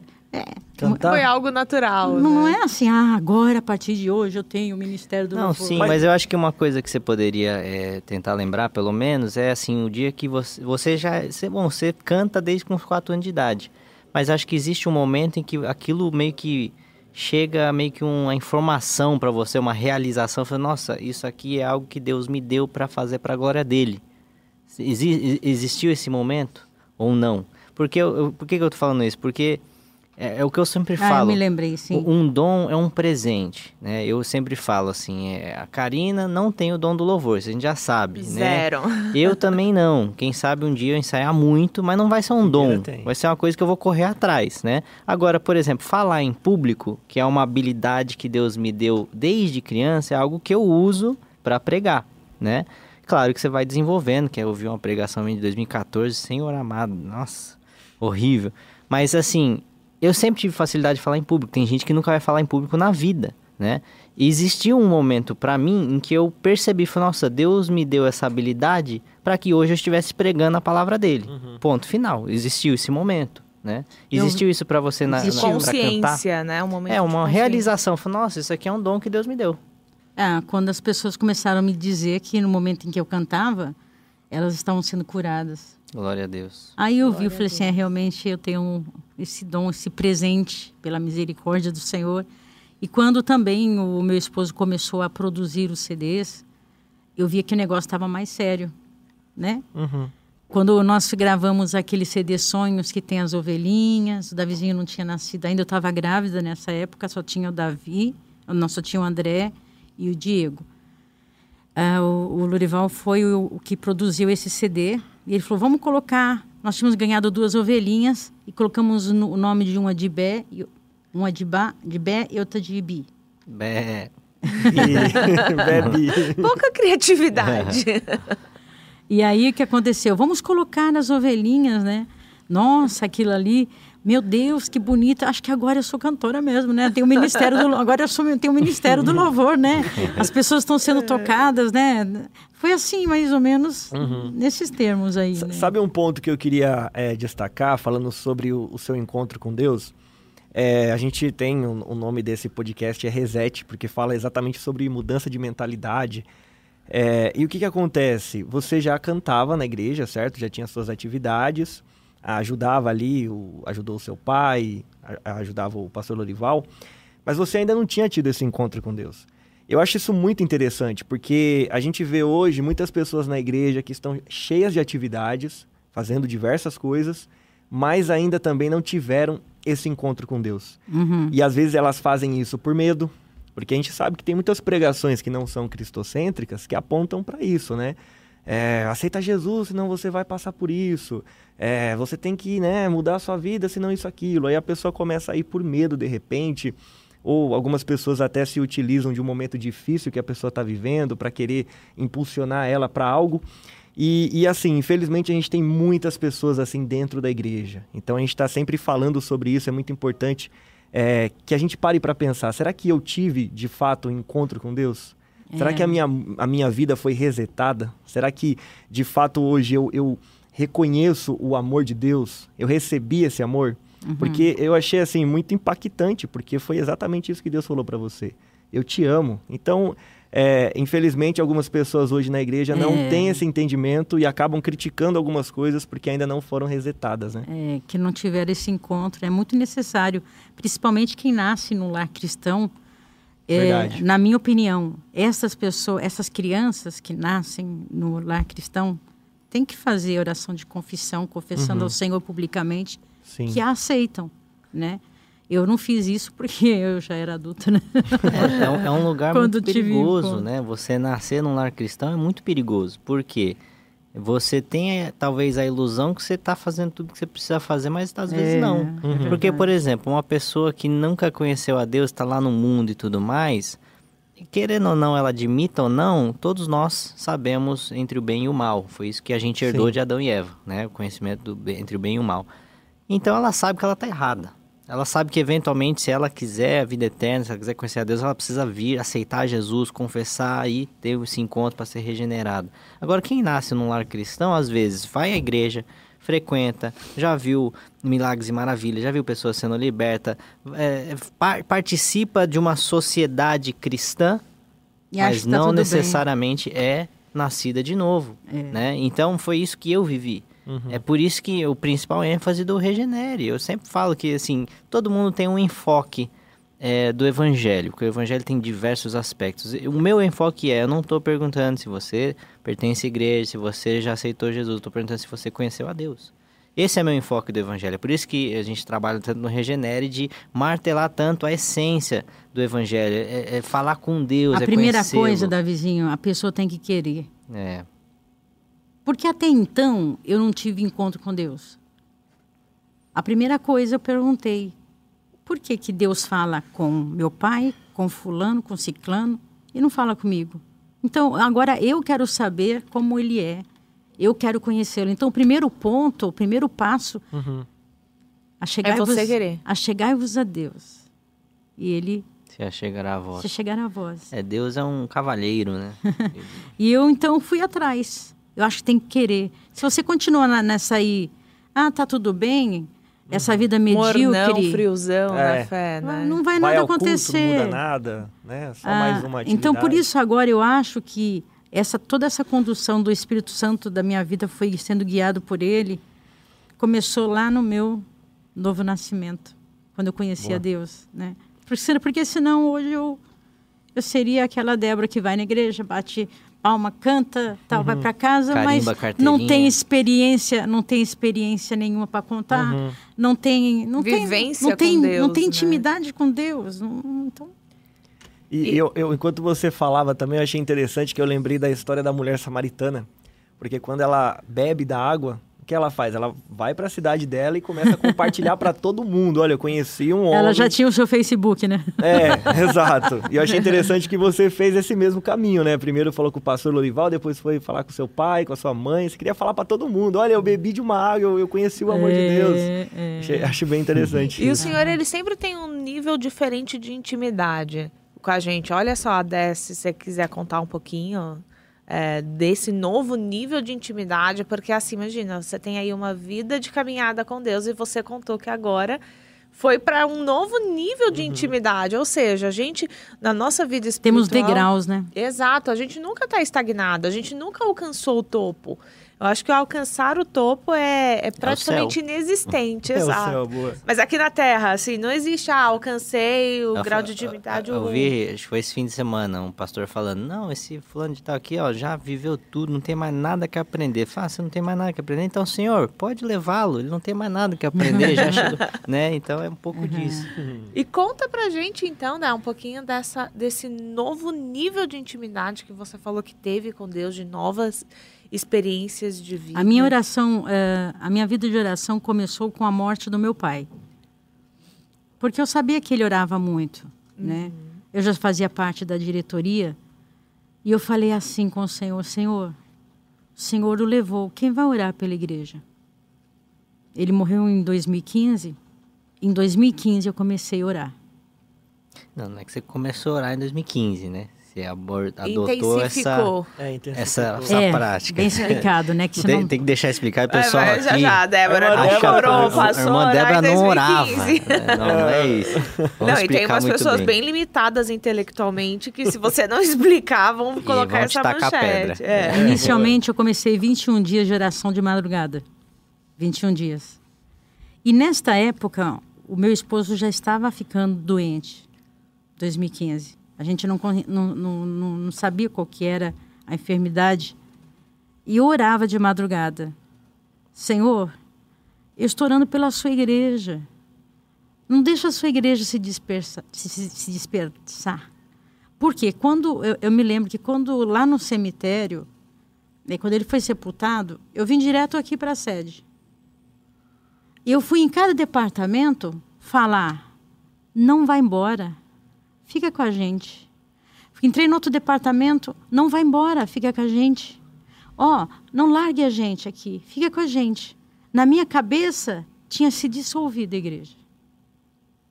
Então, naquele momento do falecimento do meu pai, eu comecei a fazer essa campanha de 21 dias para a igreja não se dispersar, para ela não acabar.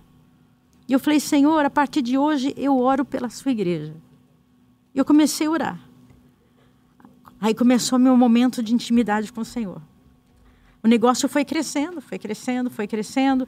Meu esposo ficou doente, aí o negócio foi crescendo mais. Eu comecei a orar mais, eu comecei a orar mais. Agora, eu posso dizer que eu tenho uma vida de oração intensa. Quando a Bíblia fala em 1 Tessalonicenses, orar sem cessar, eu faço isso. Uhum. Eu estou no carro, eu estou orando. Eu estou no chuveiro, eu estou orando. Eu estou indo para casa, eu estou orando. Eu estou no mercado, eu estou orando. Eu estou em casa, eu estou orando. Não de joelhos, mas eu estou orando intensamente. E toda vez, é uma coisa muito interessante, toda vez que eu falo, Senhor, visita a sua igreja, meu coração queima. Ó, Uau. Eu amo orar pela igreja. Eu amo essa igreja. Glória a Deus. E eu falei outro dia para minha mãe, eu estou orando mais pela igreja do que pela, pelas outras coisas. Quando eu falo, Senhor, visita a sua igreja, meu coração queima de verdade.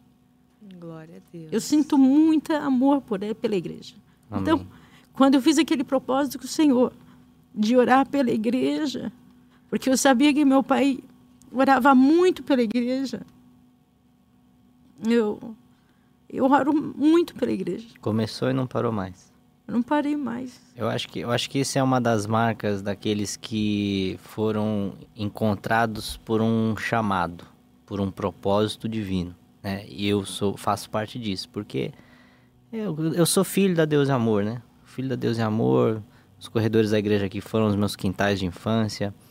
E eu nunca quis fazer parte, né? Não que eu, eu tinha fé em Deus, mas eu não queria seguir minha vida ministerial. Eu queria tocar minha vida, trabalhar, criar minha família. E especialmente em cima disso que nós temos vivido como, como família Almeida, né? A família Almeida, meu pai, minha mãe, meus irmãos.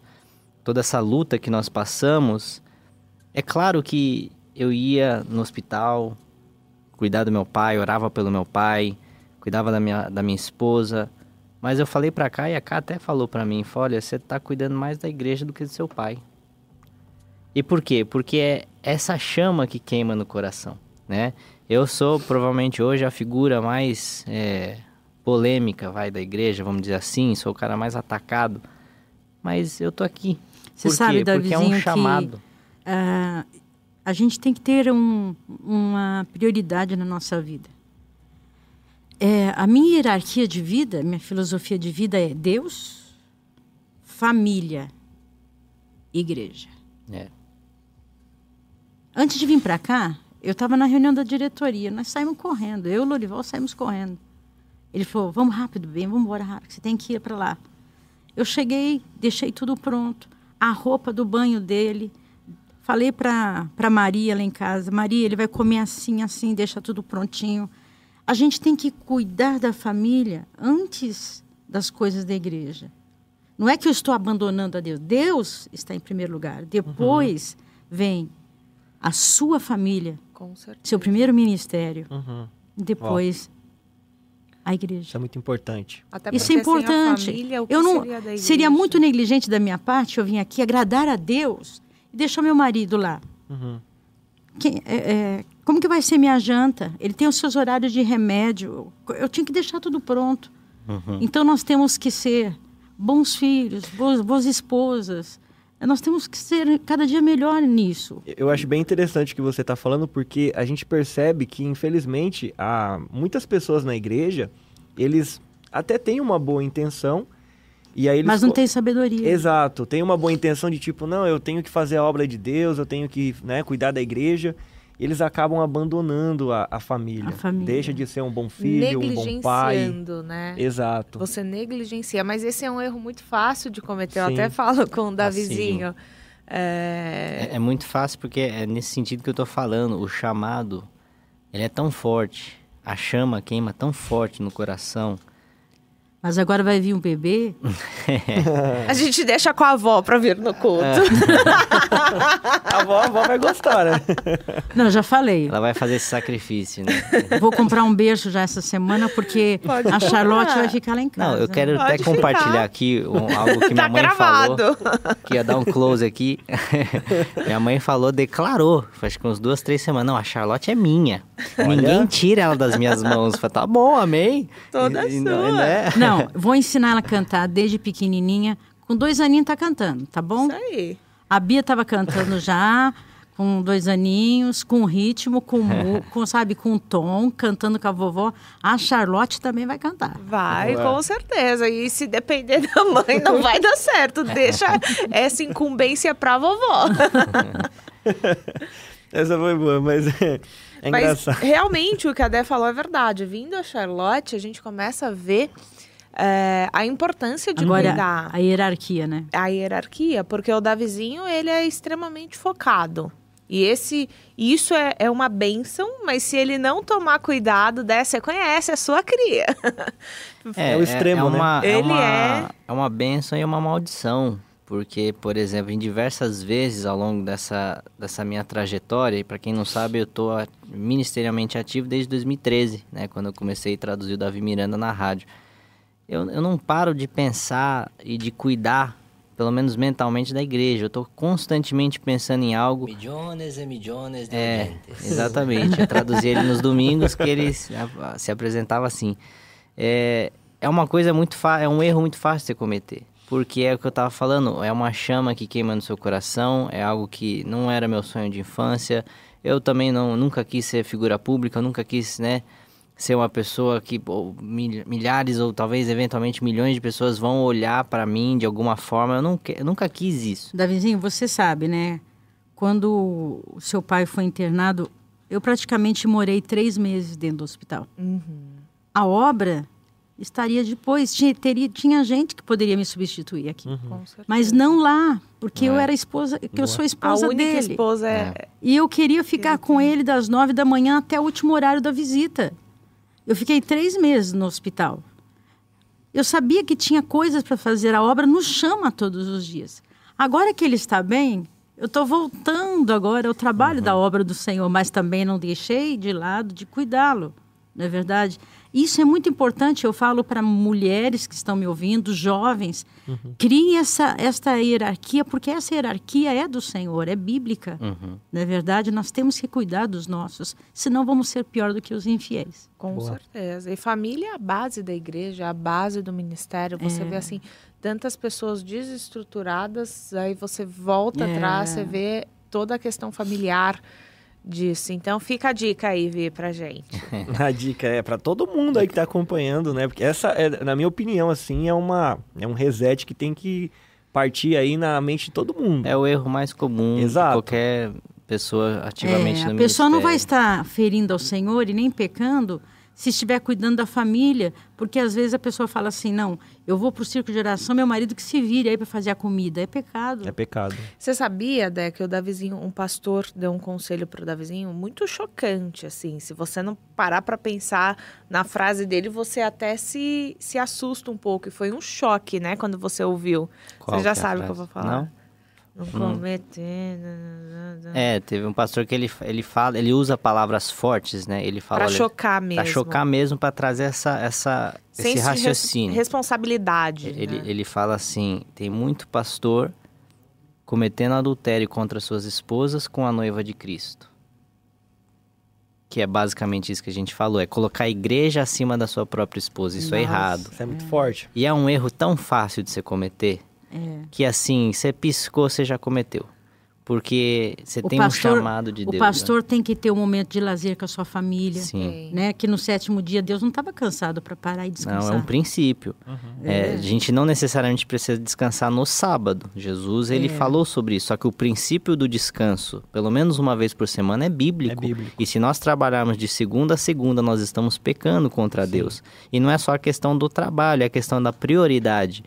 É, nenhum sucesso fora compensa um fracasso num lar. Nenhum sucesso fora compensa uma família desestruturada.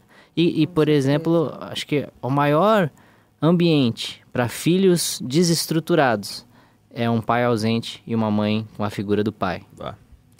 É fato É, isso. é, isso é muito forte, né? Então, assim, isso é uma coisa que, graças a Deus, os meus pais tiraram de letra, né? Meu pai, minha mãe, é, quando estávamos, né, servindo a igreja de Cristo, meus pais nos levavam junto. Meu, meu pai sempre foi muito intencional em ele não fazer algo sozinho. Minha mãe sempre foi uma ajudadora também Sim. né? E em todos os quesitos, né? Não apenas de cantar, mas de estar lá presente, de trazer os filhos juntos, né? Então isso com certeza foi algo muito estrutural para minha vida, para estar aqui hoje. Aliás, é até importante eu compartilhar isso que eu já falei para minha mãe. Você não vai chorar, tá, mãe? Tô brincando. É, em 2013, quando eu tava nascendo de novo, tava passando aquele processo, aquela explosão, nossa, eu conheci Jesus, o negócio é, é- é real, e todo aquele processo de nascer de novo, quem já nasceu de novo sabe o que eu tô falando, não preciso entrar nos detalhes.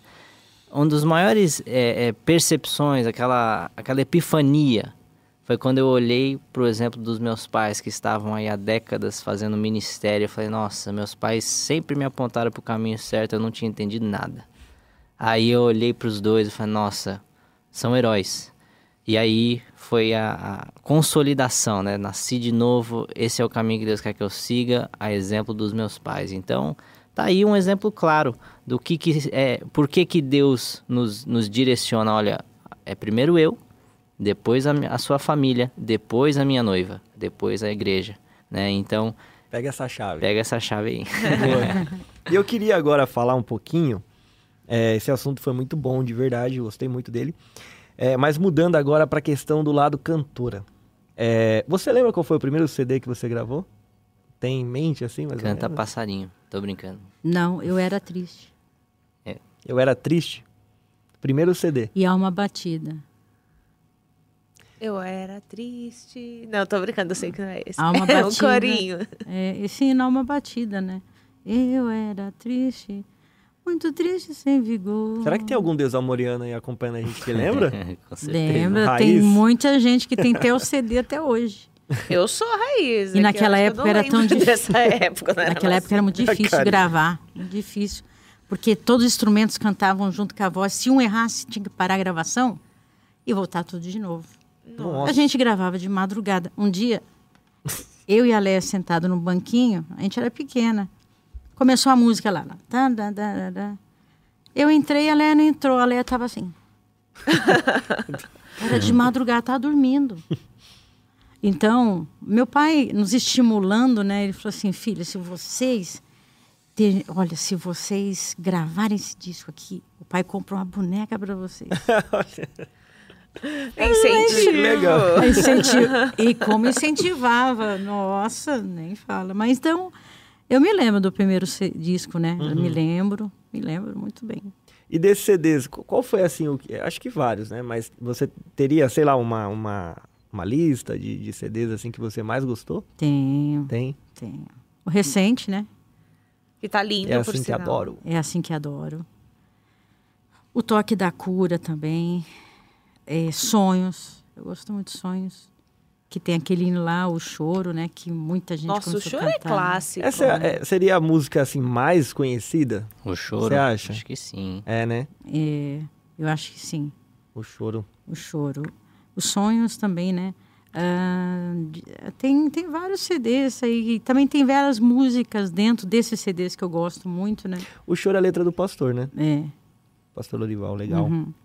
Essa, essa letra eu, eu, eu já vi muitas pessoas cantando em outras E tem uma música, por exemplo, tem uma música de- é, um pouco antiga, né? Como ver a luz se o pranto Essa é a não minha favorita. me deixa ver. A melodia, a letra. Essa letra é muito linda também, é do Lorival. Qual que é a sua favorita, mãe? Sua música favorita. Tem que escolher só uma Top, carreira. top 3, não, não, a não. primeira. Só um, top Atua- um. Atualmente eu gosto da Batalha de Josué. Gosto muito dela. Ah, deixa eu pensar. São várias É que eu gosto. Não É tem difícil. uma que tá no coração especial, assim. Essa tem o, o número um. Não. Peraí. Ah. Suspense, Paulo. Cadê a Tem, sonoplastia? ta- tem tanta música, né? É, tem tanta acho música, eu... Como eu estou vivendo um momento ainda, é assim, da recuperação do meu marido, e, e esse CD marcou muito, porque eu já estava entrando nos estúdios e ele, ele já precisava fazer já uma operação. Uhum. Ele estava um dia sentado no sofá e eu falei assim para ele: Olha, amor, eu vou lá pro quarto ensaiar, tá bom? Ele falou: Tá bom. Eu falei: Só que falta só a música, né, nesse CD, que ele sempre compõe para mim. Ele falou: Eu compor nessa, agora, desse jeito? Como? Então, é assim que adoro. Quando ele cantou para mim, eu chorei. É assim que adoro. Então, agora, essa música, ela é muito forte para mim. Que ele que fez, né? Com tanta dificuldade, ele estava já muito doente. Ele fez o Batalha de Josué. É assim que adoro. E assim que adoro ficou assim muito marcante para mim por causa do momento, Do em que eu estava momento de vivendo. vida. Aham. E agora tem que ter um novo CD com a recuperação dele. É, participação especial, Charlatinha.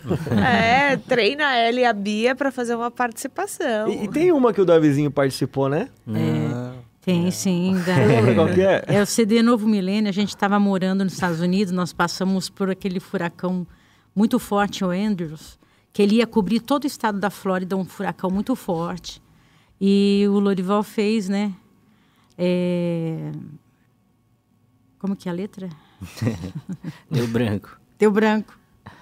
É, eu Abra também o não. teu sorriso, mesmo. Cristo está contigo. Eu lembro, assim, Aí, pra quem não sabe, o Davizinho já tem nada gravado. eu sou um temer. cantor gravado. já. Mesmo na tormenta, em meio à correnteza. Não, acho que é outra coisa. Mas é, é É, mais, ou menos isso. É mais ou menos isso. Mas eu lembro, eu lembro que eu era criança e, e, E, e o me Diego também canta. O Diego canta metade, você canta É. metade. Eles me deram a letra, eu lembro que eu fiquei ali memorizando e tal. e- Davizinho, você cantou tão afinadinho. Olha, Eu fiquei tão orgulhosa na hora. Eu falei, nossa, o Davizinho canta bem. Filho de peixe é peixinho? Ele cantou assim na primeira, ele já gravou. Olha Na primeira? só. Na primeira, é. Ah, Afinadinho. Você é afinado, você eu sou não afinada. tem a Eu não tenho voz. uma voz né? privilegiada. Mas você pode estudar bem. E eu preciso da técnica que sim. Então, ensina. Não, eu, eu pretendo um dia, eventualmente, né, ensaiar e voltar. Porque Opa! eu, eu Aí, sou, eu sou amante de música. Eu sou amante de música. É que A você Karina sabe. cresceu. A Karina, assim, se tem uma Quem coisa é que... essa? Não, a Karina, se tem uma coisa que me agonia. Ela tá, vamos dizer assim, ela tá dirigindo, ela vai me buscar em algum lugar. Porque quando a gente tá junto, eu que dirijo. Aí entro no carro dela, tá com o rádio desligado. Eu falei, que, que, que inferno é esse, cara? Liga uma música aí. eu. Cara, eu não consigo. Eu acordo com um hino e vou dormir com Não, hino. eu sou amante da Eu- música. Mas é que assim, na verdade, o Davizinho é, ouve hinos, músicas alto. Eu não gosto, eu gosto de música assim, ambiente pra baixo. Isso aqui é, Davizinho, quando eu sei, os três, né, pro André, pro Diego, pro Davizinho, eu cantava muito pra vocês. E nas concentrações, grávida, eu tava cantando, vocês estavam ouvindo também, né? Já é de barriga. Aliás, é assim que minha mãe sempre me chamou, André, Diego e Davizinho. Que ela esquecia com quem ela tava falando. André, Di- Diego, é, Davizinho. Na terceira Direto. tentativa. Caçula sofre. É. Algum filho deu mais trabalho, Dé? Ah, Anda, indo agora pra questão pessoal. ah, Qual a que- maior realização pessoal sua? Acho que a gente falou de ministerial, mas de Débora por Débora. Eu queria falar Ah, cara. inglês fluente. Eu sempre tive vontade de falar inglês fluente. É, e quando eu estava na segunda série, é, eu tinha uma professora inglesa. Ela chamava Ana Marie. E eu, eu ficava atrás dela, acabava a aula, eu falava assim, como que chama isso? É, como que chama aquilo? Ela falou assim, você gosta muito de inglês, né? Eu falei, gosta. Assim, eu vou falar com a sua mãe. Põe a sua filha na, na escola de inglês particular, que ela gosta muito. Então, o meu sonho era falar inglês. Naquela época da minha adolescência, infância, eu queria falar inglês. Achava lindo, maravilhoso aquilo. Então, eu, eu, fiquei, eu fiquei assim, né? Nossa, eu, eu- Então, uma, uma realização É, foi, foi falar inglês. E uma realização. E a realização também falar espanhol, porque quando a gente morou lá em Miami, a gente a segunda língua é o espanhol e eu falar, eu e o Lorival aprendemos a falar A igreja lá era espanhol, né? é. Nós fomos para a escola de inglês. Nós fomos para o college ali em Broward, ali na, na- perto ali de Pompano Beach. Ah, mas o espanhol a gente aprendeu ouvindo, escrevendo. E uma realização da ministerial? Você olha alguma coisa que está acontecendo e Eu fala... quero gravar um hino, eu quero gravar um CD em inglês. Ó, Ó, novidade, legal. exclusivo. Isso vocês não sabiam. Mas, por exemplo, a- assim, o que eu falo de ministerial, você é um pouquinho mais específica. É, hoje, o legado de, de- da juventude, eu acho que da IPDA e tudo mais, começou com você e com o pastor Lorival lá em meados dos é, anos pelo 90. menos da sede mundial, sim. Né? Dois- é, da sede mundial. 90, né? 90 e pouco, né? 95, Por mais ou aí, menos. por aí. Mais ou menos isso, eu era criança, assim, eu lembro que o pai começou o trabalho com Unforgettable Praise, que, que foi um grupo de louvor que, eventualmente, é, por, por uma necessidade, se tornou também um trabalho ministerial, né, e tá aí até hoje, né, temos frutos ainda, né, de pessoas, filhos dos, dos membros do Unforgettable 1 estão aí com a gente, a Caterine, por exemplo, é, e alguns outros também, que você vê que, ah, é, aquela turma lá continua gerando frutos, né? É. E o Regenere não deixa de ser uma continuidade, é isso, Sim. né? É, então, com certeza, sim, o, o pai deixou esse, esse legado do trabalho com jovens e sempre teve um espírito jovem, né? O pai É, o sempre pai teve um sempre. espírito jovem. Eu lembro que fazia é, os ensaios sábado à noite, aí tinha o culto, aí domingo de manhã ia lá na churrascaria Roda Viva, lá na Dutra, você lembra disso? Levava E toda a Levava a juventude. juventude, aí depois fazia o debate bíblico, aí o pessoal passava a madrugada lendo a Bíblia. era- Era muito bom, né? Mas essa é a pergunta, Dé. Qual que é a maior realização ministerial? Porque o pessoal, eu que eu, que, que, eu, outras, que, eu quero, que eu quero ter? que você já teve, que você que você quer ter, acho que a gente pode conversar também qual a sua visão do futuro, né? Porque quando o missionário partiu foi uma, uma, uma dor gigante para todos os deusamorianos, para todo mundo assim. Nós perdemos o nosso líder. Mas a igreja está avançando. Mas assim, olhando para o passado, qual foi a maior realização?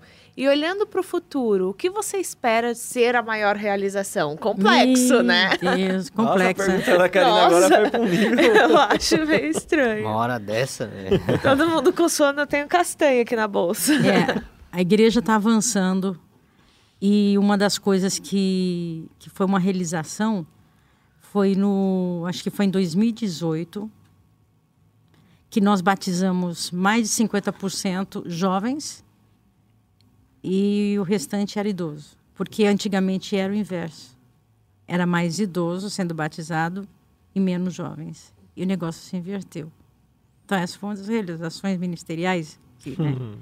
E eu creio que isso pode crescer mais, né? A gente alcançando os jovens pelo Regenere, a gente alcançando os jovens pelo PEG, a gente apoiando os jovens em todas as igrejas, mostrando e levando a eles ao caminho do, primeiramente, do conhecer a Deus e ter o encontro com Deus, porque daí o negócio vai, Vai, com certeza. né? Eu acho que todo e proporcionar jovem, esse caminho, né? Então, uma realização seria proporcionar o caminho É. para os jovens conhecerem. todo jovem tem que ter o encontro com Deus, tem que ter o novo nascimento. E, e vo- voltando um pouco, é, quando vocês tinham esse trabalho com os jovens, vocês sofriam bastante perseguições? É, a gente era mundano. Eram os mundanos? Bem-vindo ao clube. Então, o Unforgettable eram os mundanos Sim. daquela época. Não, meu pai, ele sempre meu foi... pai sempre foi chamado de mundano. Meu, meu, meu marido sempre foi chamado Não, de meu mundano. pai, ele era... é, educadamente xingado de assembleiano, como se isso fosse um xingamento, né? É. Ou seja, existe fariseu Ah, e hater desde Ah, que não, o mundo é mundo, E né? ele sempre, pre- ele sempre pregou bem, né? Uhum. Aí muita Sim. gente, vai lá, pastorzão, vai lá. Você é o Pastor- pastorzão. É. Aí, Davizinho, pura. você não é exclusivo. O vizinho acha que só ele é, É- perseguido. não, não é que é só Levanta eu, aí é porque hoje, em era de internet, o negócio toma uma proporção. Ah, não, isso claro. Sim. Gente, eu fui ameaçado de morte. É ainda, Eu ainda né? Que a sou. gente ainda não Eu fala. recebo ameaça de morte por pessoas que se dizem cristãos. né? Imagina se não fosse. Não, a gente, fala, a gente falou essa semana, tem pessoas que estão matando outras, seja espiritualmente, moralmente, o que for que seja, estão matando outras em nome de Deus. Pensa nisso. O quão discrepante é, o quão ridículo é você atacar uma pessoa, você xingar, você ameaçar de morte. Ô, eu já fui xingado, assim, tipo, palavrão de baixo escalão. Tipo, vai tomar no- nesse nível, assim, Aham. por cristãos. Que, que- que não são mundanos, mundano sou eu, né? Então, Não, o enfim. pior, ele, é a hipocrisia, né? Ele É. quer ganhar pessoas novas, mas quer que você Então desapareça, xingava saia o Lore de pastorzão. É, É Ai, aquela, aquele meio sarcástico, né? Vai lá, Aham. pastorzão, vai lá pregar. É. Né? Porque o Lorival sempre teve um ministério da palavra muito E você sabe forte, que né? É. quando eu casei com ele, eu não sabia que ele pregava. Ó, só, Eu viu, só viu que ele era bonitinho, né, Não. É, também, né? É, teve tá três filhos, três com filhos, certeza. como negar né? mais, né? Ele tinha uma banda, Tô brincando. ele já tinha uma banda da- Raio de Luz. Uhum. Ele já fazia evangelismo na- nos hospitais, nas praças, nas favelas. Eu não sabia disso. Ele pegava uma caixinha de som, colocava lá no meio da praça, ele sozinho com a guitarra cantando. E ganhando um monte de gente. Pra... Ele sempre gostou de evangelismo, ele sempre gostou disso, de, de louvor, misturar louvor com evangelismo. Eu conheci ele tocando, cantando. Mas eu não sabia que ele pregava. Pregava. Aí Você- nós nos casamos, né? E você queria casar com uma pessoa que cantava, ou não? Você queria casar com um pregador, um pastor? Não, Deus me livre. Eu não queria casar com pastor. Eu queria casar com médico, Mas engenheiro. você teve uma história, né, Dé, também. Eu assim, queria ser médica, entendeu? De quem apoiava seu ministério. É. Acho que o Lore vai ficar com ciúme se ela contar essa história, né? Melhor não.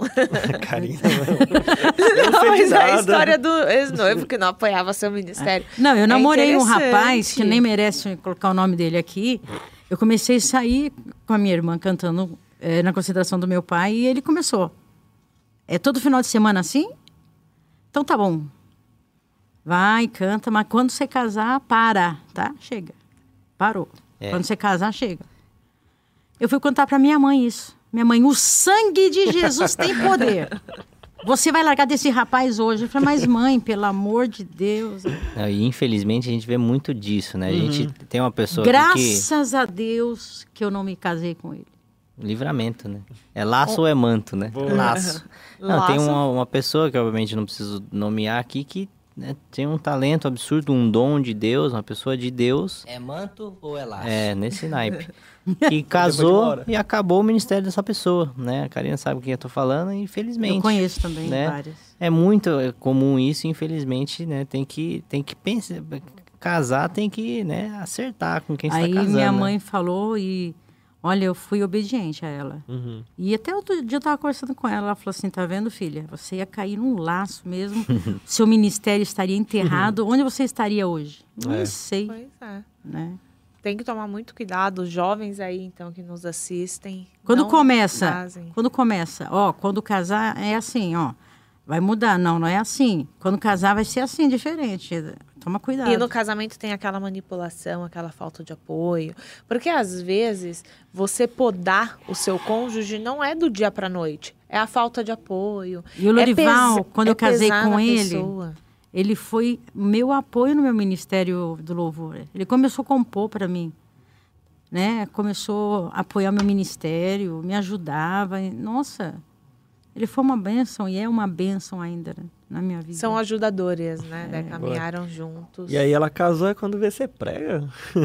Hã? tipo assim, casou aí, você prega? Eu não sabia. Ah, ah, é. Aí nós nos casamos, aí eh, nós fomos morar, nós fomos convidados para ir para a Zona Norte. Ele foi pregar, acho que na Vila Nova Cachoeirinha, aqui na Zona Norte de São Paulo. Você começou na Zona Norte também, né? Não, eu comecei no interior de Guarulhos. Guarulhos. É. É, é norte, mas extremo norte. É, né? extremo. Ah, não é São Paulo. Lá tava eu com o André no colo, é, sacolinha lá da mamadeira. Falei, o que, que ele vai pregar? Ele vai só cantar, né? Quê? Ele começou a pregar, eu, meu Deus, que, que que é isso? Baixinho sabe, conhece a palavra. Nossa, fogo puro. como ele prega bem, a igreja naquela unção, sabe? E eu falei assim. Aí ele começava a falar das coisas da Bíblia comigo, eu, ah, é, eu, eu, não- eu não sei, eu não como que é mesmo. É tipo eu e a Karina. Aí-. Não, não é não. Aí eu falei, não, agora eu tenho que ter uma vida também de, de, de conhecimento da palavra, eu tenho que crescer no conhecimento. Claro. Foi quando eu comecei conhecer a palavra, buscar a palavra, comecei a estudar muito a palavra de Deus para poder ficar no nível para conversar com ele, né? Claro. Não, é muito ruim você ser discrepante. O Lival né? sabia muito da Bíblia, eu não sabia nada. E, e aí, quando que começou, que eu lembro que vocês, eu acompanhei bastante, né? Quando eu morava ainda no interior, vocês faziam as concentrações É? e, e eu lembro que o pastor, ele pregava e você cantava. É, Como que isso começou? Essa, essas viagens? Foi um, despertamento? Eu pergunto assim porque... o Quando a gente casou, é, eu cantava com a Leia. Uhum. Então, meu pai falou assim: é melhor a, Débora gravar um CD sonhos, um CD solo, e a Leia um solo, porque o Lorival prega, a Débora canta. Como que vai fazer agora? E o Sérgio prega e a Leia canta. Então, gravou-se o C- primeiro CD solo dela e o meu. Porque a gente começou a viajar em lugares diferentes. Às vezes a gente juntava, mas era muito difícil. Uhum. Então, Cada um com uma vida. foi assim né? que a gente começou a, a cantar. Mas naquela época a gente não tinha condições de ter um bom equipamento. Para que você tenha uma ideia, eu, fu- eu fui cantar na, na cidade de Goiânia, na sede, na sede principal de Goiânia. A igreja não é grande. O Durval foi pregar.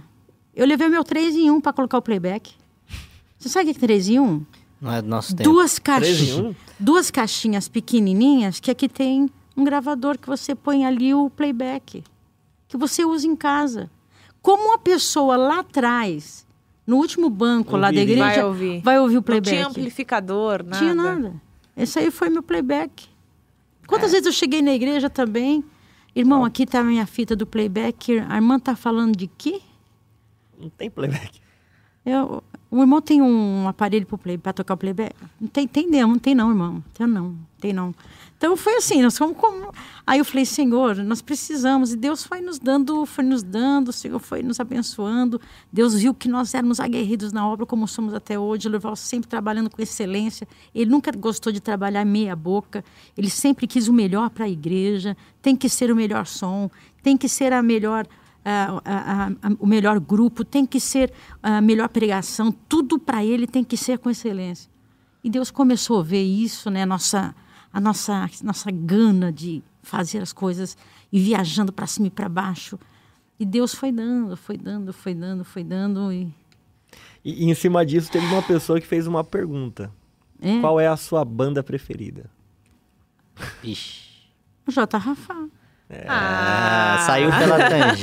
Eu não vou, eu vou revelar quem fez essa Escapou. pergunta. Ah, gente, eu, eu gosto da banda J. Rafa. Eles tocam bem demais.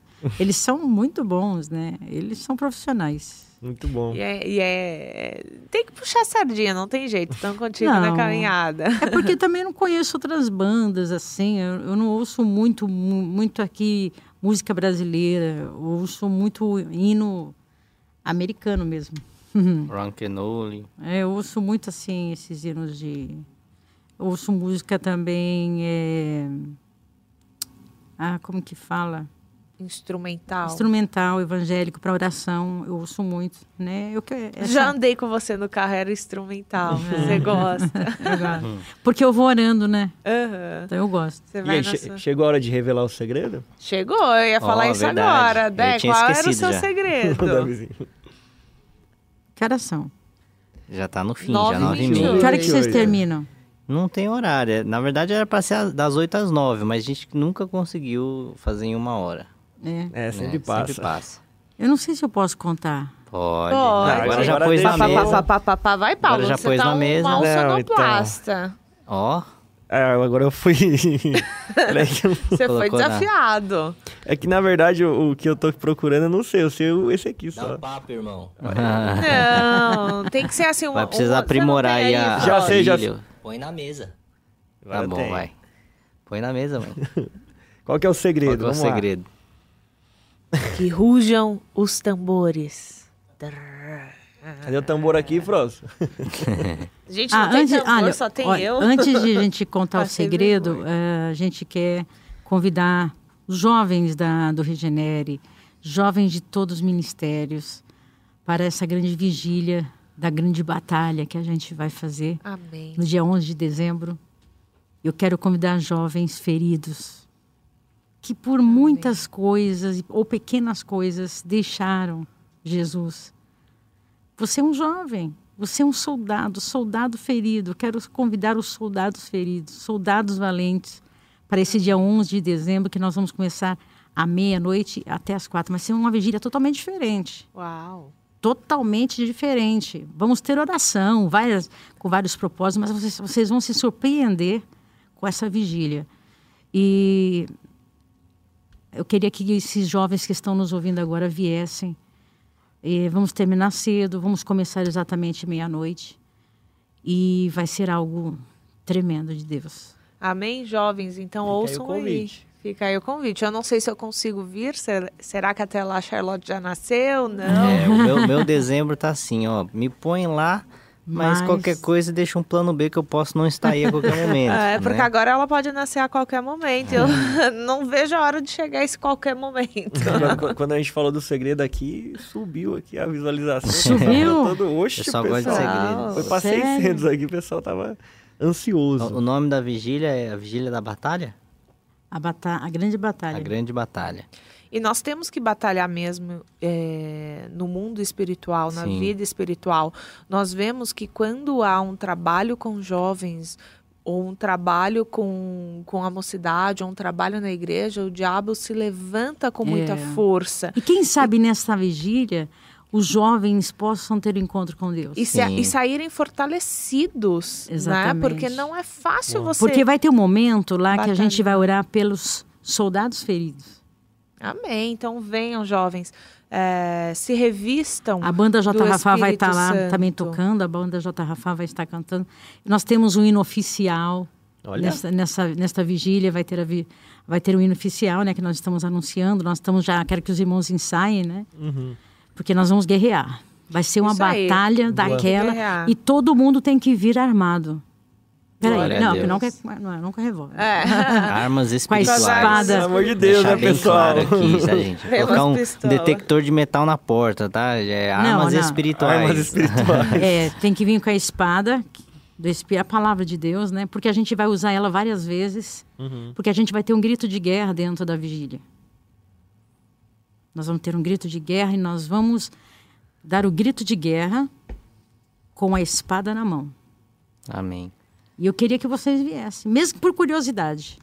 E vocês vão ver a glória de Deus enchendo esse templo. Eu creio. Os jovens precisam disso, realmente. Exatamente. Porque se fortalecer, serem nossa igreja- apoiados. Olha, gente, nós estamos vivendo um momento tão difícil. Quem, quem, quem, quem previa que o mundo ia parar? As igrejas fecharam as suas portas. Quantas pessoas se esfriaram na fé? Quantas pessoas estão lá em casa agora frias? Não é verdade? Satanás conseguiu em seu intento nessa pestilência, Sim. né? nessa grande pandemia. Então, você, pastor que está desanimado, um soldado ferido, nós vamos orar por eles também. Amém. Tem pessoas Pra perguntando se, se vai transmitir. Vai transmitir pelas Vai. redes sociais.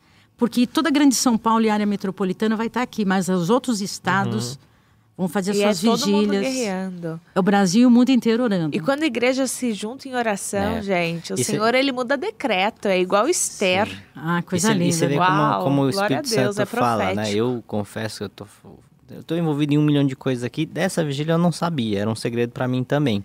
Mas ontem mesmo é, iniciamos aí um propósito de oração com toda a juventude da igreja, Regenere, PEG, todos foram convocados, se isso não chegou até você.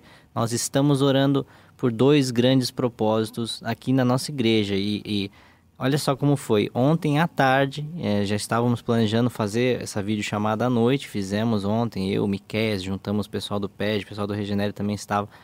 É, a Karina sentiu algo do Espírito, ela falou, olha Vi, Deus vai levantar, que a Karina me chama de Vi, né? Deus vai levantar um exército de oração. Ela falou isso à tarde. Eu entrei na videochamada, o Miquel falou: Olha, hoje à tarde me ligou um rapaz que não sabia de nada do que estava falando aqui. Ele me ligou e falou: Olha, eu não sei o que, que vocês estão fazendo, mas Deus vai levantar um exército de oração. Aleluia. E, e olha isso, não terminei ainda. Deus está levantando um exército de oração com a juventude, né? Muita gente fala, não, jovem não ora, é só os adultos, idosos. Não, não, jovem ora também. Nós, eu sou do manto, eu sou da oração, né? Só estou aqui porque um dia eu descobri o segredo, entre aspas, da oração na madrugada.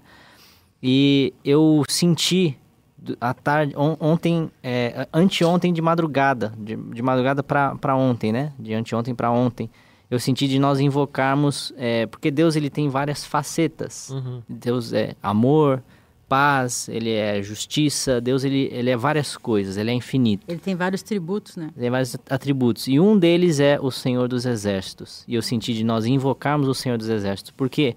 Porque todos esses avanços que nós estamos vendo na igreja, os jovens sendo acolhidos, apoiados, nós vemos um grande levante satânico, espiritual, agindo através de pessoas no nosso meio é. para que nós não avancemos. E Deus tem falado: olha, isso aqui não é guerra contra nem carne nem contra é da grande batalha. Que coisa, com, né? Com nós, é o Espírito se com nós invocando é o, o, Senhor se... dos, dos exércitos. exércitos. Uau, glória a Deus. Vai ser é, glória a Deus. Muito feliz. E teve, e teve também aquela passagem que eu estava orando e Deus me deu a passagem Sim. da batalha de, de, de Exato, você me falou isso. E, e, e, você vê como são as coisas. Ah, não falei os propósitos. O propósito pelo qual nós estamos orando, a juventude da igreja, também conversei com a diretoria, a diretoria também está intercedendo nisso. São dois propósitos para que toda barreira, todo bloqueio, toda resistência espiritual que impede o avanço da igreja seja posta por terra em nome de Jesus. E o segundo propósito, isso aqui é o mais importante, que não seja feita a vontade de nenhum homem sobre a igreja, mas que a vontade de Deus Aleluia. prevaleça sobre nós. Aleluia. Ponto final. Você quer fazer parte disso? Já convido você que está acompanhando. Nós estamos orando sete dias de oração, de jejum. Eu jejuei hoje pela manhã em cima desses propósitos, nós temos certeza que nós vamos avançar. A Igreja de Deus está sendo avivada Olha pelo poder só, do Espírito Davizinho, Santo. Que interessante, eu não sabia de, de, que vocês estavam falando. O objetivo da vigília da batalha, a grande batalha, é para Deus nos dar estratégias. Uau. Uau para vencermos as batalhas. A estratégia vai ser dada dentro da vigília pelo Uau. Senhor. Aqui eu vejo desalinhado, mas alinhado. É o mesmo espírito. Gente, eu, é o mesmo espírito. Vocês sabem, eu já contei assim que eu amo o livro de Esther. Eu acho que o livro de Esther, toda a história de uhum. Esther já ministrou muito na minha vida em todos os momentos. Então, o Senhor, quando ele chama o povo para orar, ele quer fazer, mas essa união do povo de Deus, o Senhor ele muda decreto e o Senhor ele acaba com o inimigo. É então eu creio que vem aí um grande avivamento tanto para a igreja quanto para os jovens, porque dói o meu coração. Assim, a gente ouviu um áudio de uma moça chorando que foi muito, muito atacada. Forte. Nossa, eu chorei. Eu tô muito sensível também, num momento de muita sensibilidade. E eu chorei. Eu falei, meu Deus, mas a pessoa quer servir a Deus e ela não, não consegue. consegue. Eu falei, Sendo oprimida. E, a, e, nós que temos amigos né, de faculdade, de colégio, que não são cristãos, a gente sabe como os jovens estão aí no mundo, gente. É. Esse mundo é. não é uma luzinha que pisca, não. Ai de nós, negócio... É ai de nós se nosso problema fosse roupa. Ai de nós, né? Nosso problema é muito pior, o nosso problema é pornografia, o nosso problema é drogas, o nosso problema, a sociedade hoje lida com outras Imoralidade questões. sexual. Imoralidade sexual, suicídio, depressão. É, essas são as guerras que a igreja deve guerrear, né? E tem pessoas que não estão enxergando. No, no mundo espiritual. Sim, e eu isso vai ser vencido no mundo espiritual. De jovens serem levantados nas faculdades, nos colégios, no trabalho, para chamar outros jovens. Exatamente né? Para que a igreja seja um lugar de acolhimento desses jovens. Se você é um jovem que você conhece um soldado ferido que já participou aí na sua congregação, que já cantou no grupo de jovens, já pregou, traga ele. Busque ele. Vai lá na casa dele, busque ele, porque ele sozinho ele não tem forças, né? Vai lá, traga esta ovelha, traga esse soldado ferido. O Senhor vai curar. E o evangelho ele se faz em fraternidade. Quando a gente está junto do rebanho, a gente se aquece É no rebanho. Né? O Senhor fala: quão bom e suave é que os irmãos vivam em união, e essa união da igreja nos fortalece para seguir em frente. Quantas vezes a gente já viu o Paulo chorando, foi lá dar um abraço? Quantas vezes o Davi surtando, a gente vai lá dar um abraço? Eu imagino. Então é importante isso, eu estou muito feliz, mas Dé, você não escapou. Qual é o segredo? Vou contar. Conta! Eu tô tão feliz de contar isso e meu esposo vai estar no dia 31 aqui na vigília da, da vida, vigília da esperança. Uau! Glória, a Glória a Deus! Ê, vamos deixar todo Glória mundo Deus. surdo. Aleluia. Todo mundo aí agora aplaudindo, hein? É. Esse é corte, hein? Meu esposo vai estar aqui na vigília. Pronto. Não, isso aqui é um corte que vai, meu Deus. É. Glória, a Deus, glória a Deus. É, ele, ele, ele, ele, ele está recuperado, né? Mas precisa algumas, algumas coisinhas, né? Pra, porque Alguns ajustes pequenos, É. né? E ele vai vir, sim. Ele se propôs e ele falou assim: Eu quero estar lá para agradecer a multidão que orou por mim. Amém. E por onde eu passava, Glória a Deus. Mandébra, eu tô orando pelo pastor Lorival, Mandébra. Sabe, sabe lá no hospital? Será que eu consigo trazer a Charlotte? Ela vai ser muito recém-nascida. Porque que seria não, uma. menos, é, menos, não, não, é. Não, mas sabe por quê, Dé? Você lembra, na vigília desse ano, eu tive um, Uma palavra. uma palavra de Deus, né? A gente estava orando, o Lori estava passando, né, pelo deserto, e eu tive uma palavra. Eu fechando o olho, o Senhor falou comigo que esse ano de 2021 seria um ano de nascimento e de renascimento. Na hora eu falei pro Davizinho, vi, Falou. vi, Dia vi. 31 à noite. Dia 31 anos, assim, na vigília, eu acho que tinha virado, a gente estava na oração. Eu falei, Vi, eu creio que esse ano vai ser um ano de nascimento e de renascimento. Eu não dei tanta importância para o nascimento, porque para mim, nós, nosso planejamento de engravidar seria um pouco depois, então seria impossível a Charlotte, a Charlotte ou qualquer filho nosso nascer nesse ano. Então eu só pensei no, no Lori.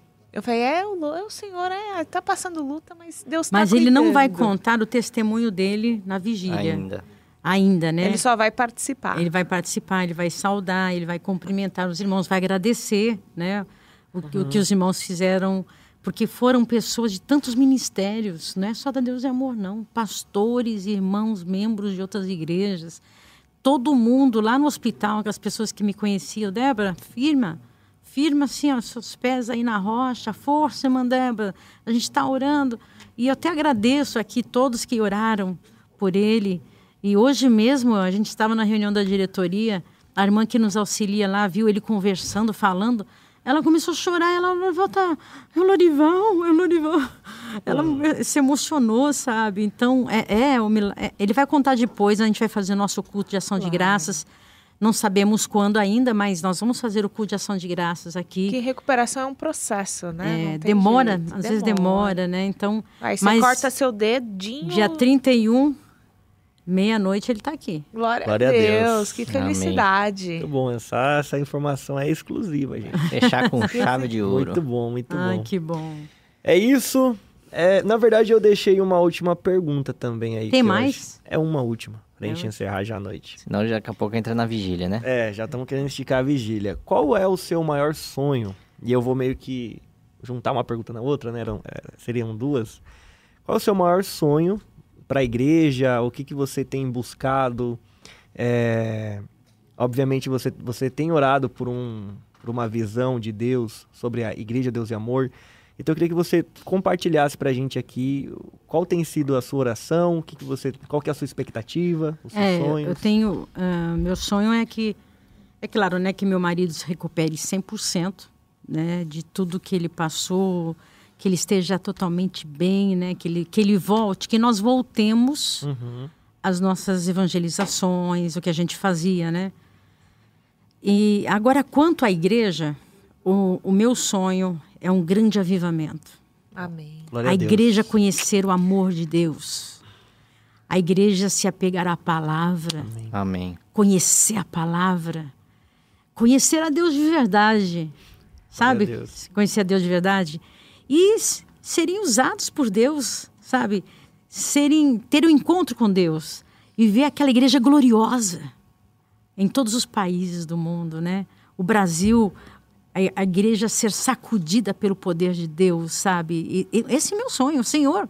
Sacode esta igreja com avivamento e com fogo, sabe? Senhor, levanta obreiros cheios de poder, de palavra, de unção de Deus. E eu falei, eu quero estar no meio desta unção. Eu estou buscando unção, poder de Deus para minha vida.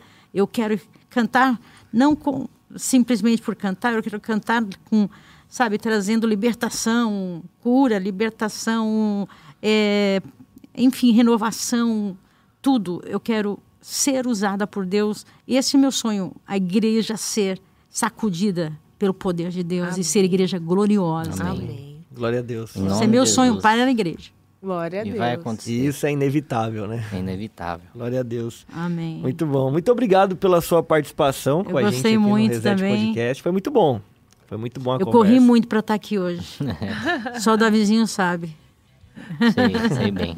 Muito bom. Então esse foi mais um Reset Podcast com a nossa irmã Débora Miranda. Lembrando vocês que a gente está aqui sempre trazendo né, uma mudança de mentalidade. O nome Reset tem esse, esse significado. Resetar a sua mente. Então esse foi mais um episódio. Muito obrigado, Karina. Foi um prazer estar aqui, é um prazer sempre dividir a mesa com vocês, é sempre é, um crescimento. Que Deus abençoe todos os irmãos que nos ouviram, que tenha sido edificante, engraçado de certa forma e muito bacana. Espero pelo próximo. Valeu, Davizinho. Obrigado, que Deus abençoe vocês e é nóis. E é isso. Deixar a irmã Débora também despedir. Obrigada a todos os irmãos. E na próxima vez, né, acho que ano que vem, a gente está aqui de novo, né? Em nome e de que Jesus. vocês tenham um final de, ben- de, de noite abençoado. Orem por nós, continuem orando por mim, pelo meu esposo, pela minha família. E foi muito bom. Eu vim aqui achando que era bem diferente e tal. Uhum. Foi gostoso, foi espiritual, foi alegre, leve, né? Glória a Deus. Foi muito bom. Obrigada Glória a Deus. vocês que nos acompanharam. Um grande abraço. Na paz do Senhor. Que Deus abençoe vocês então que acompanharam pela rádio, pela internet também. Fiquem todos com Jesus. Esse foi mais um Reset Podcast.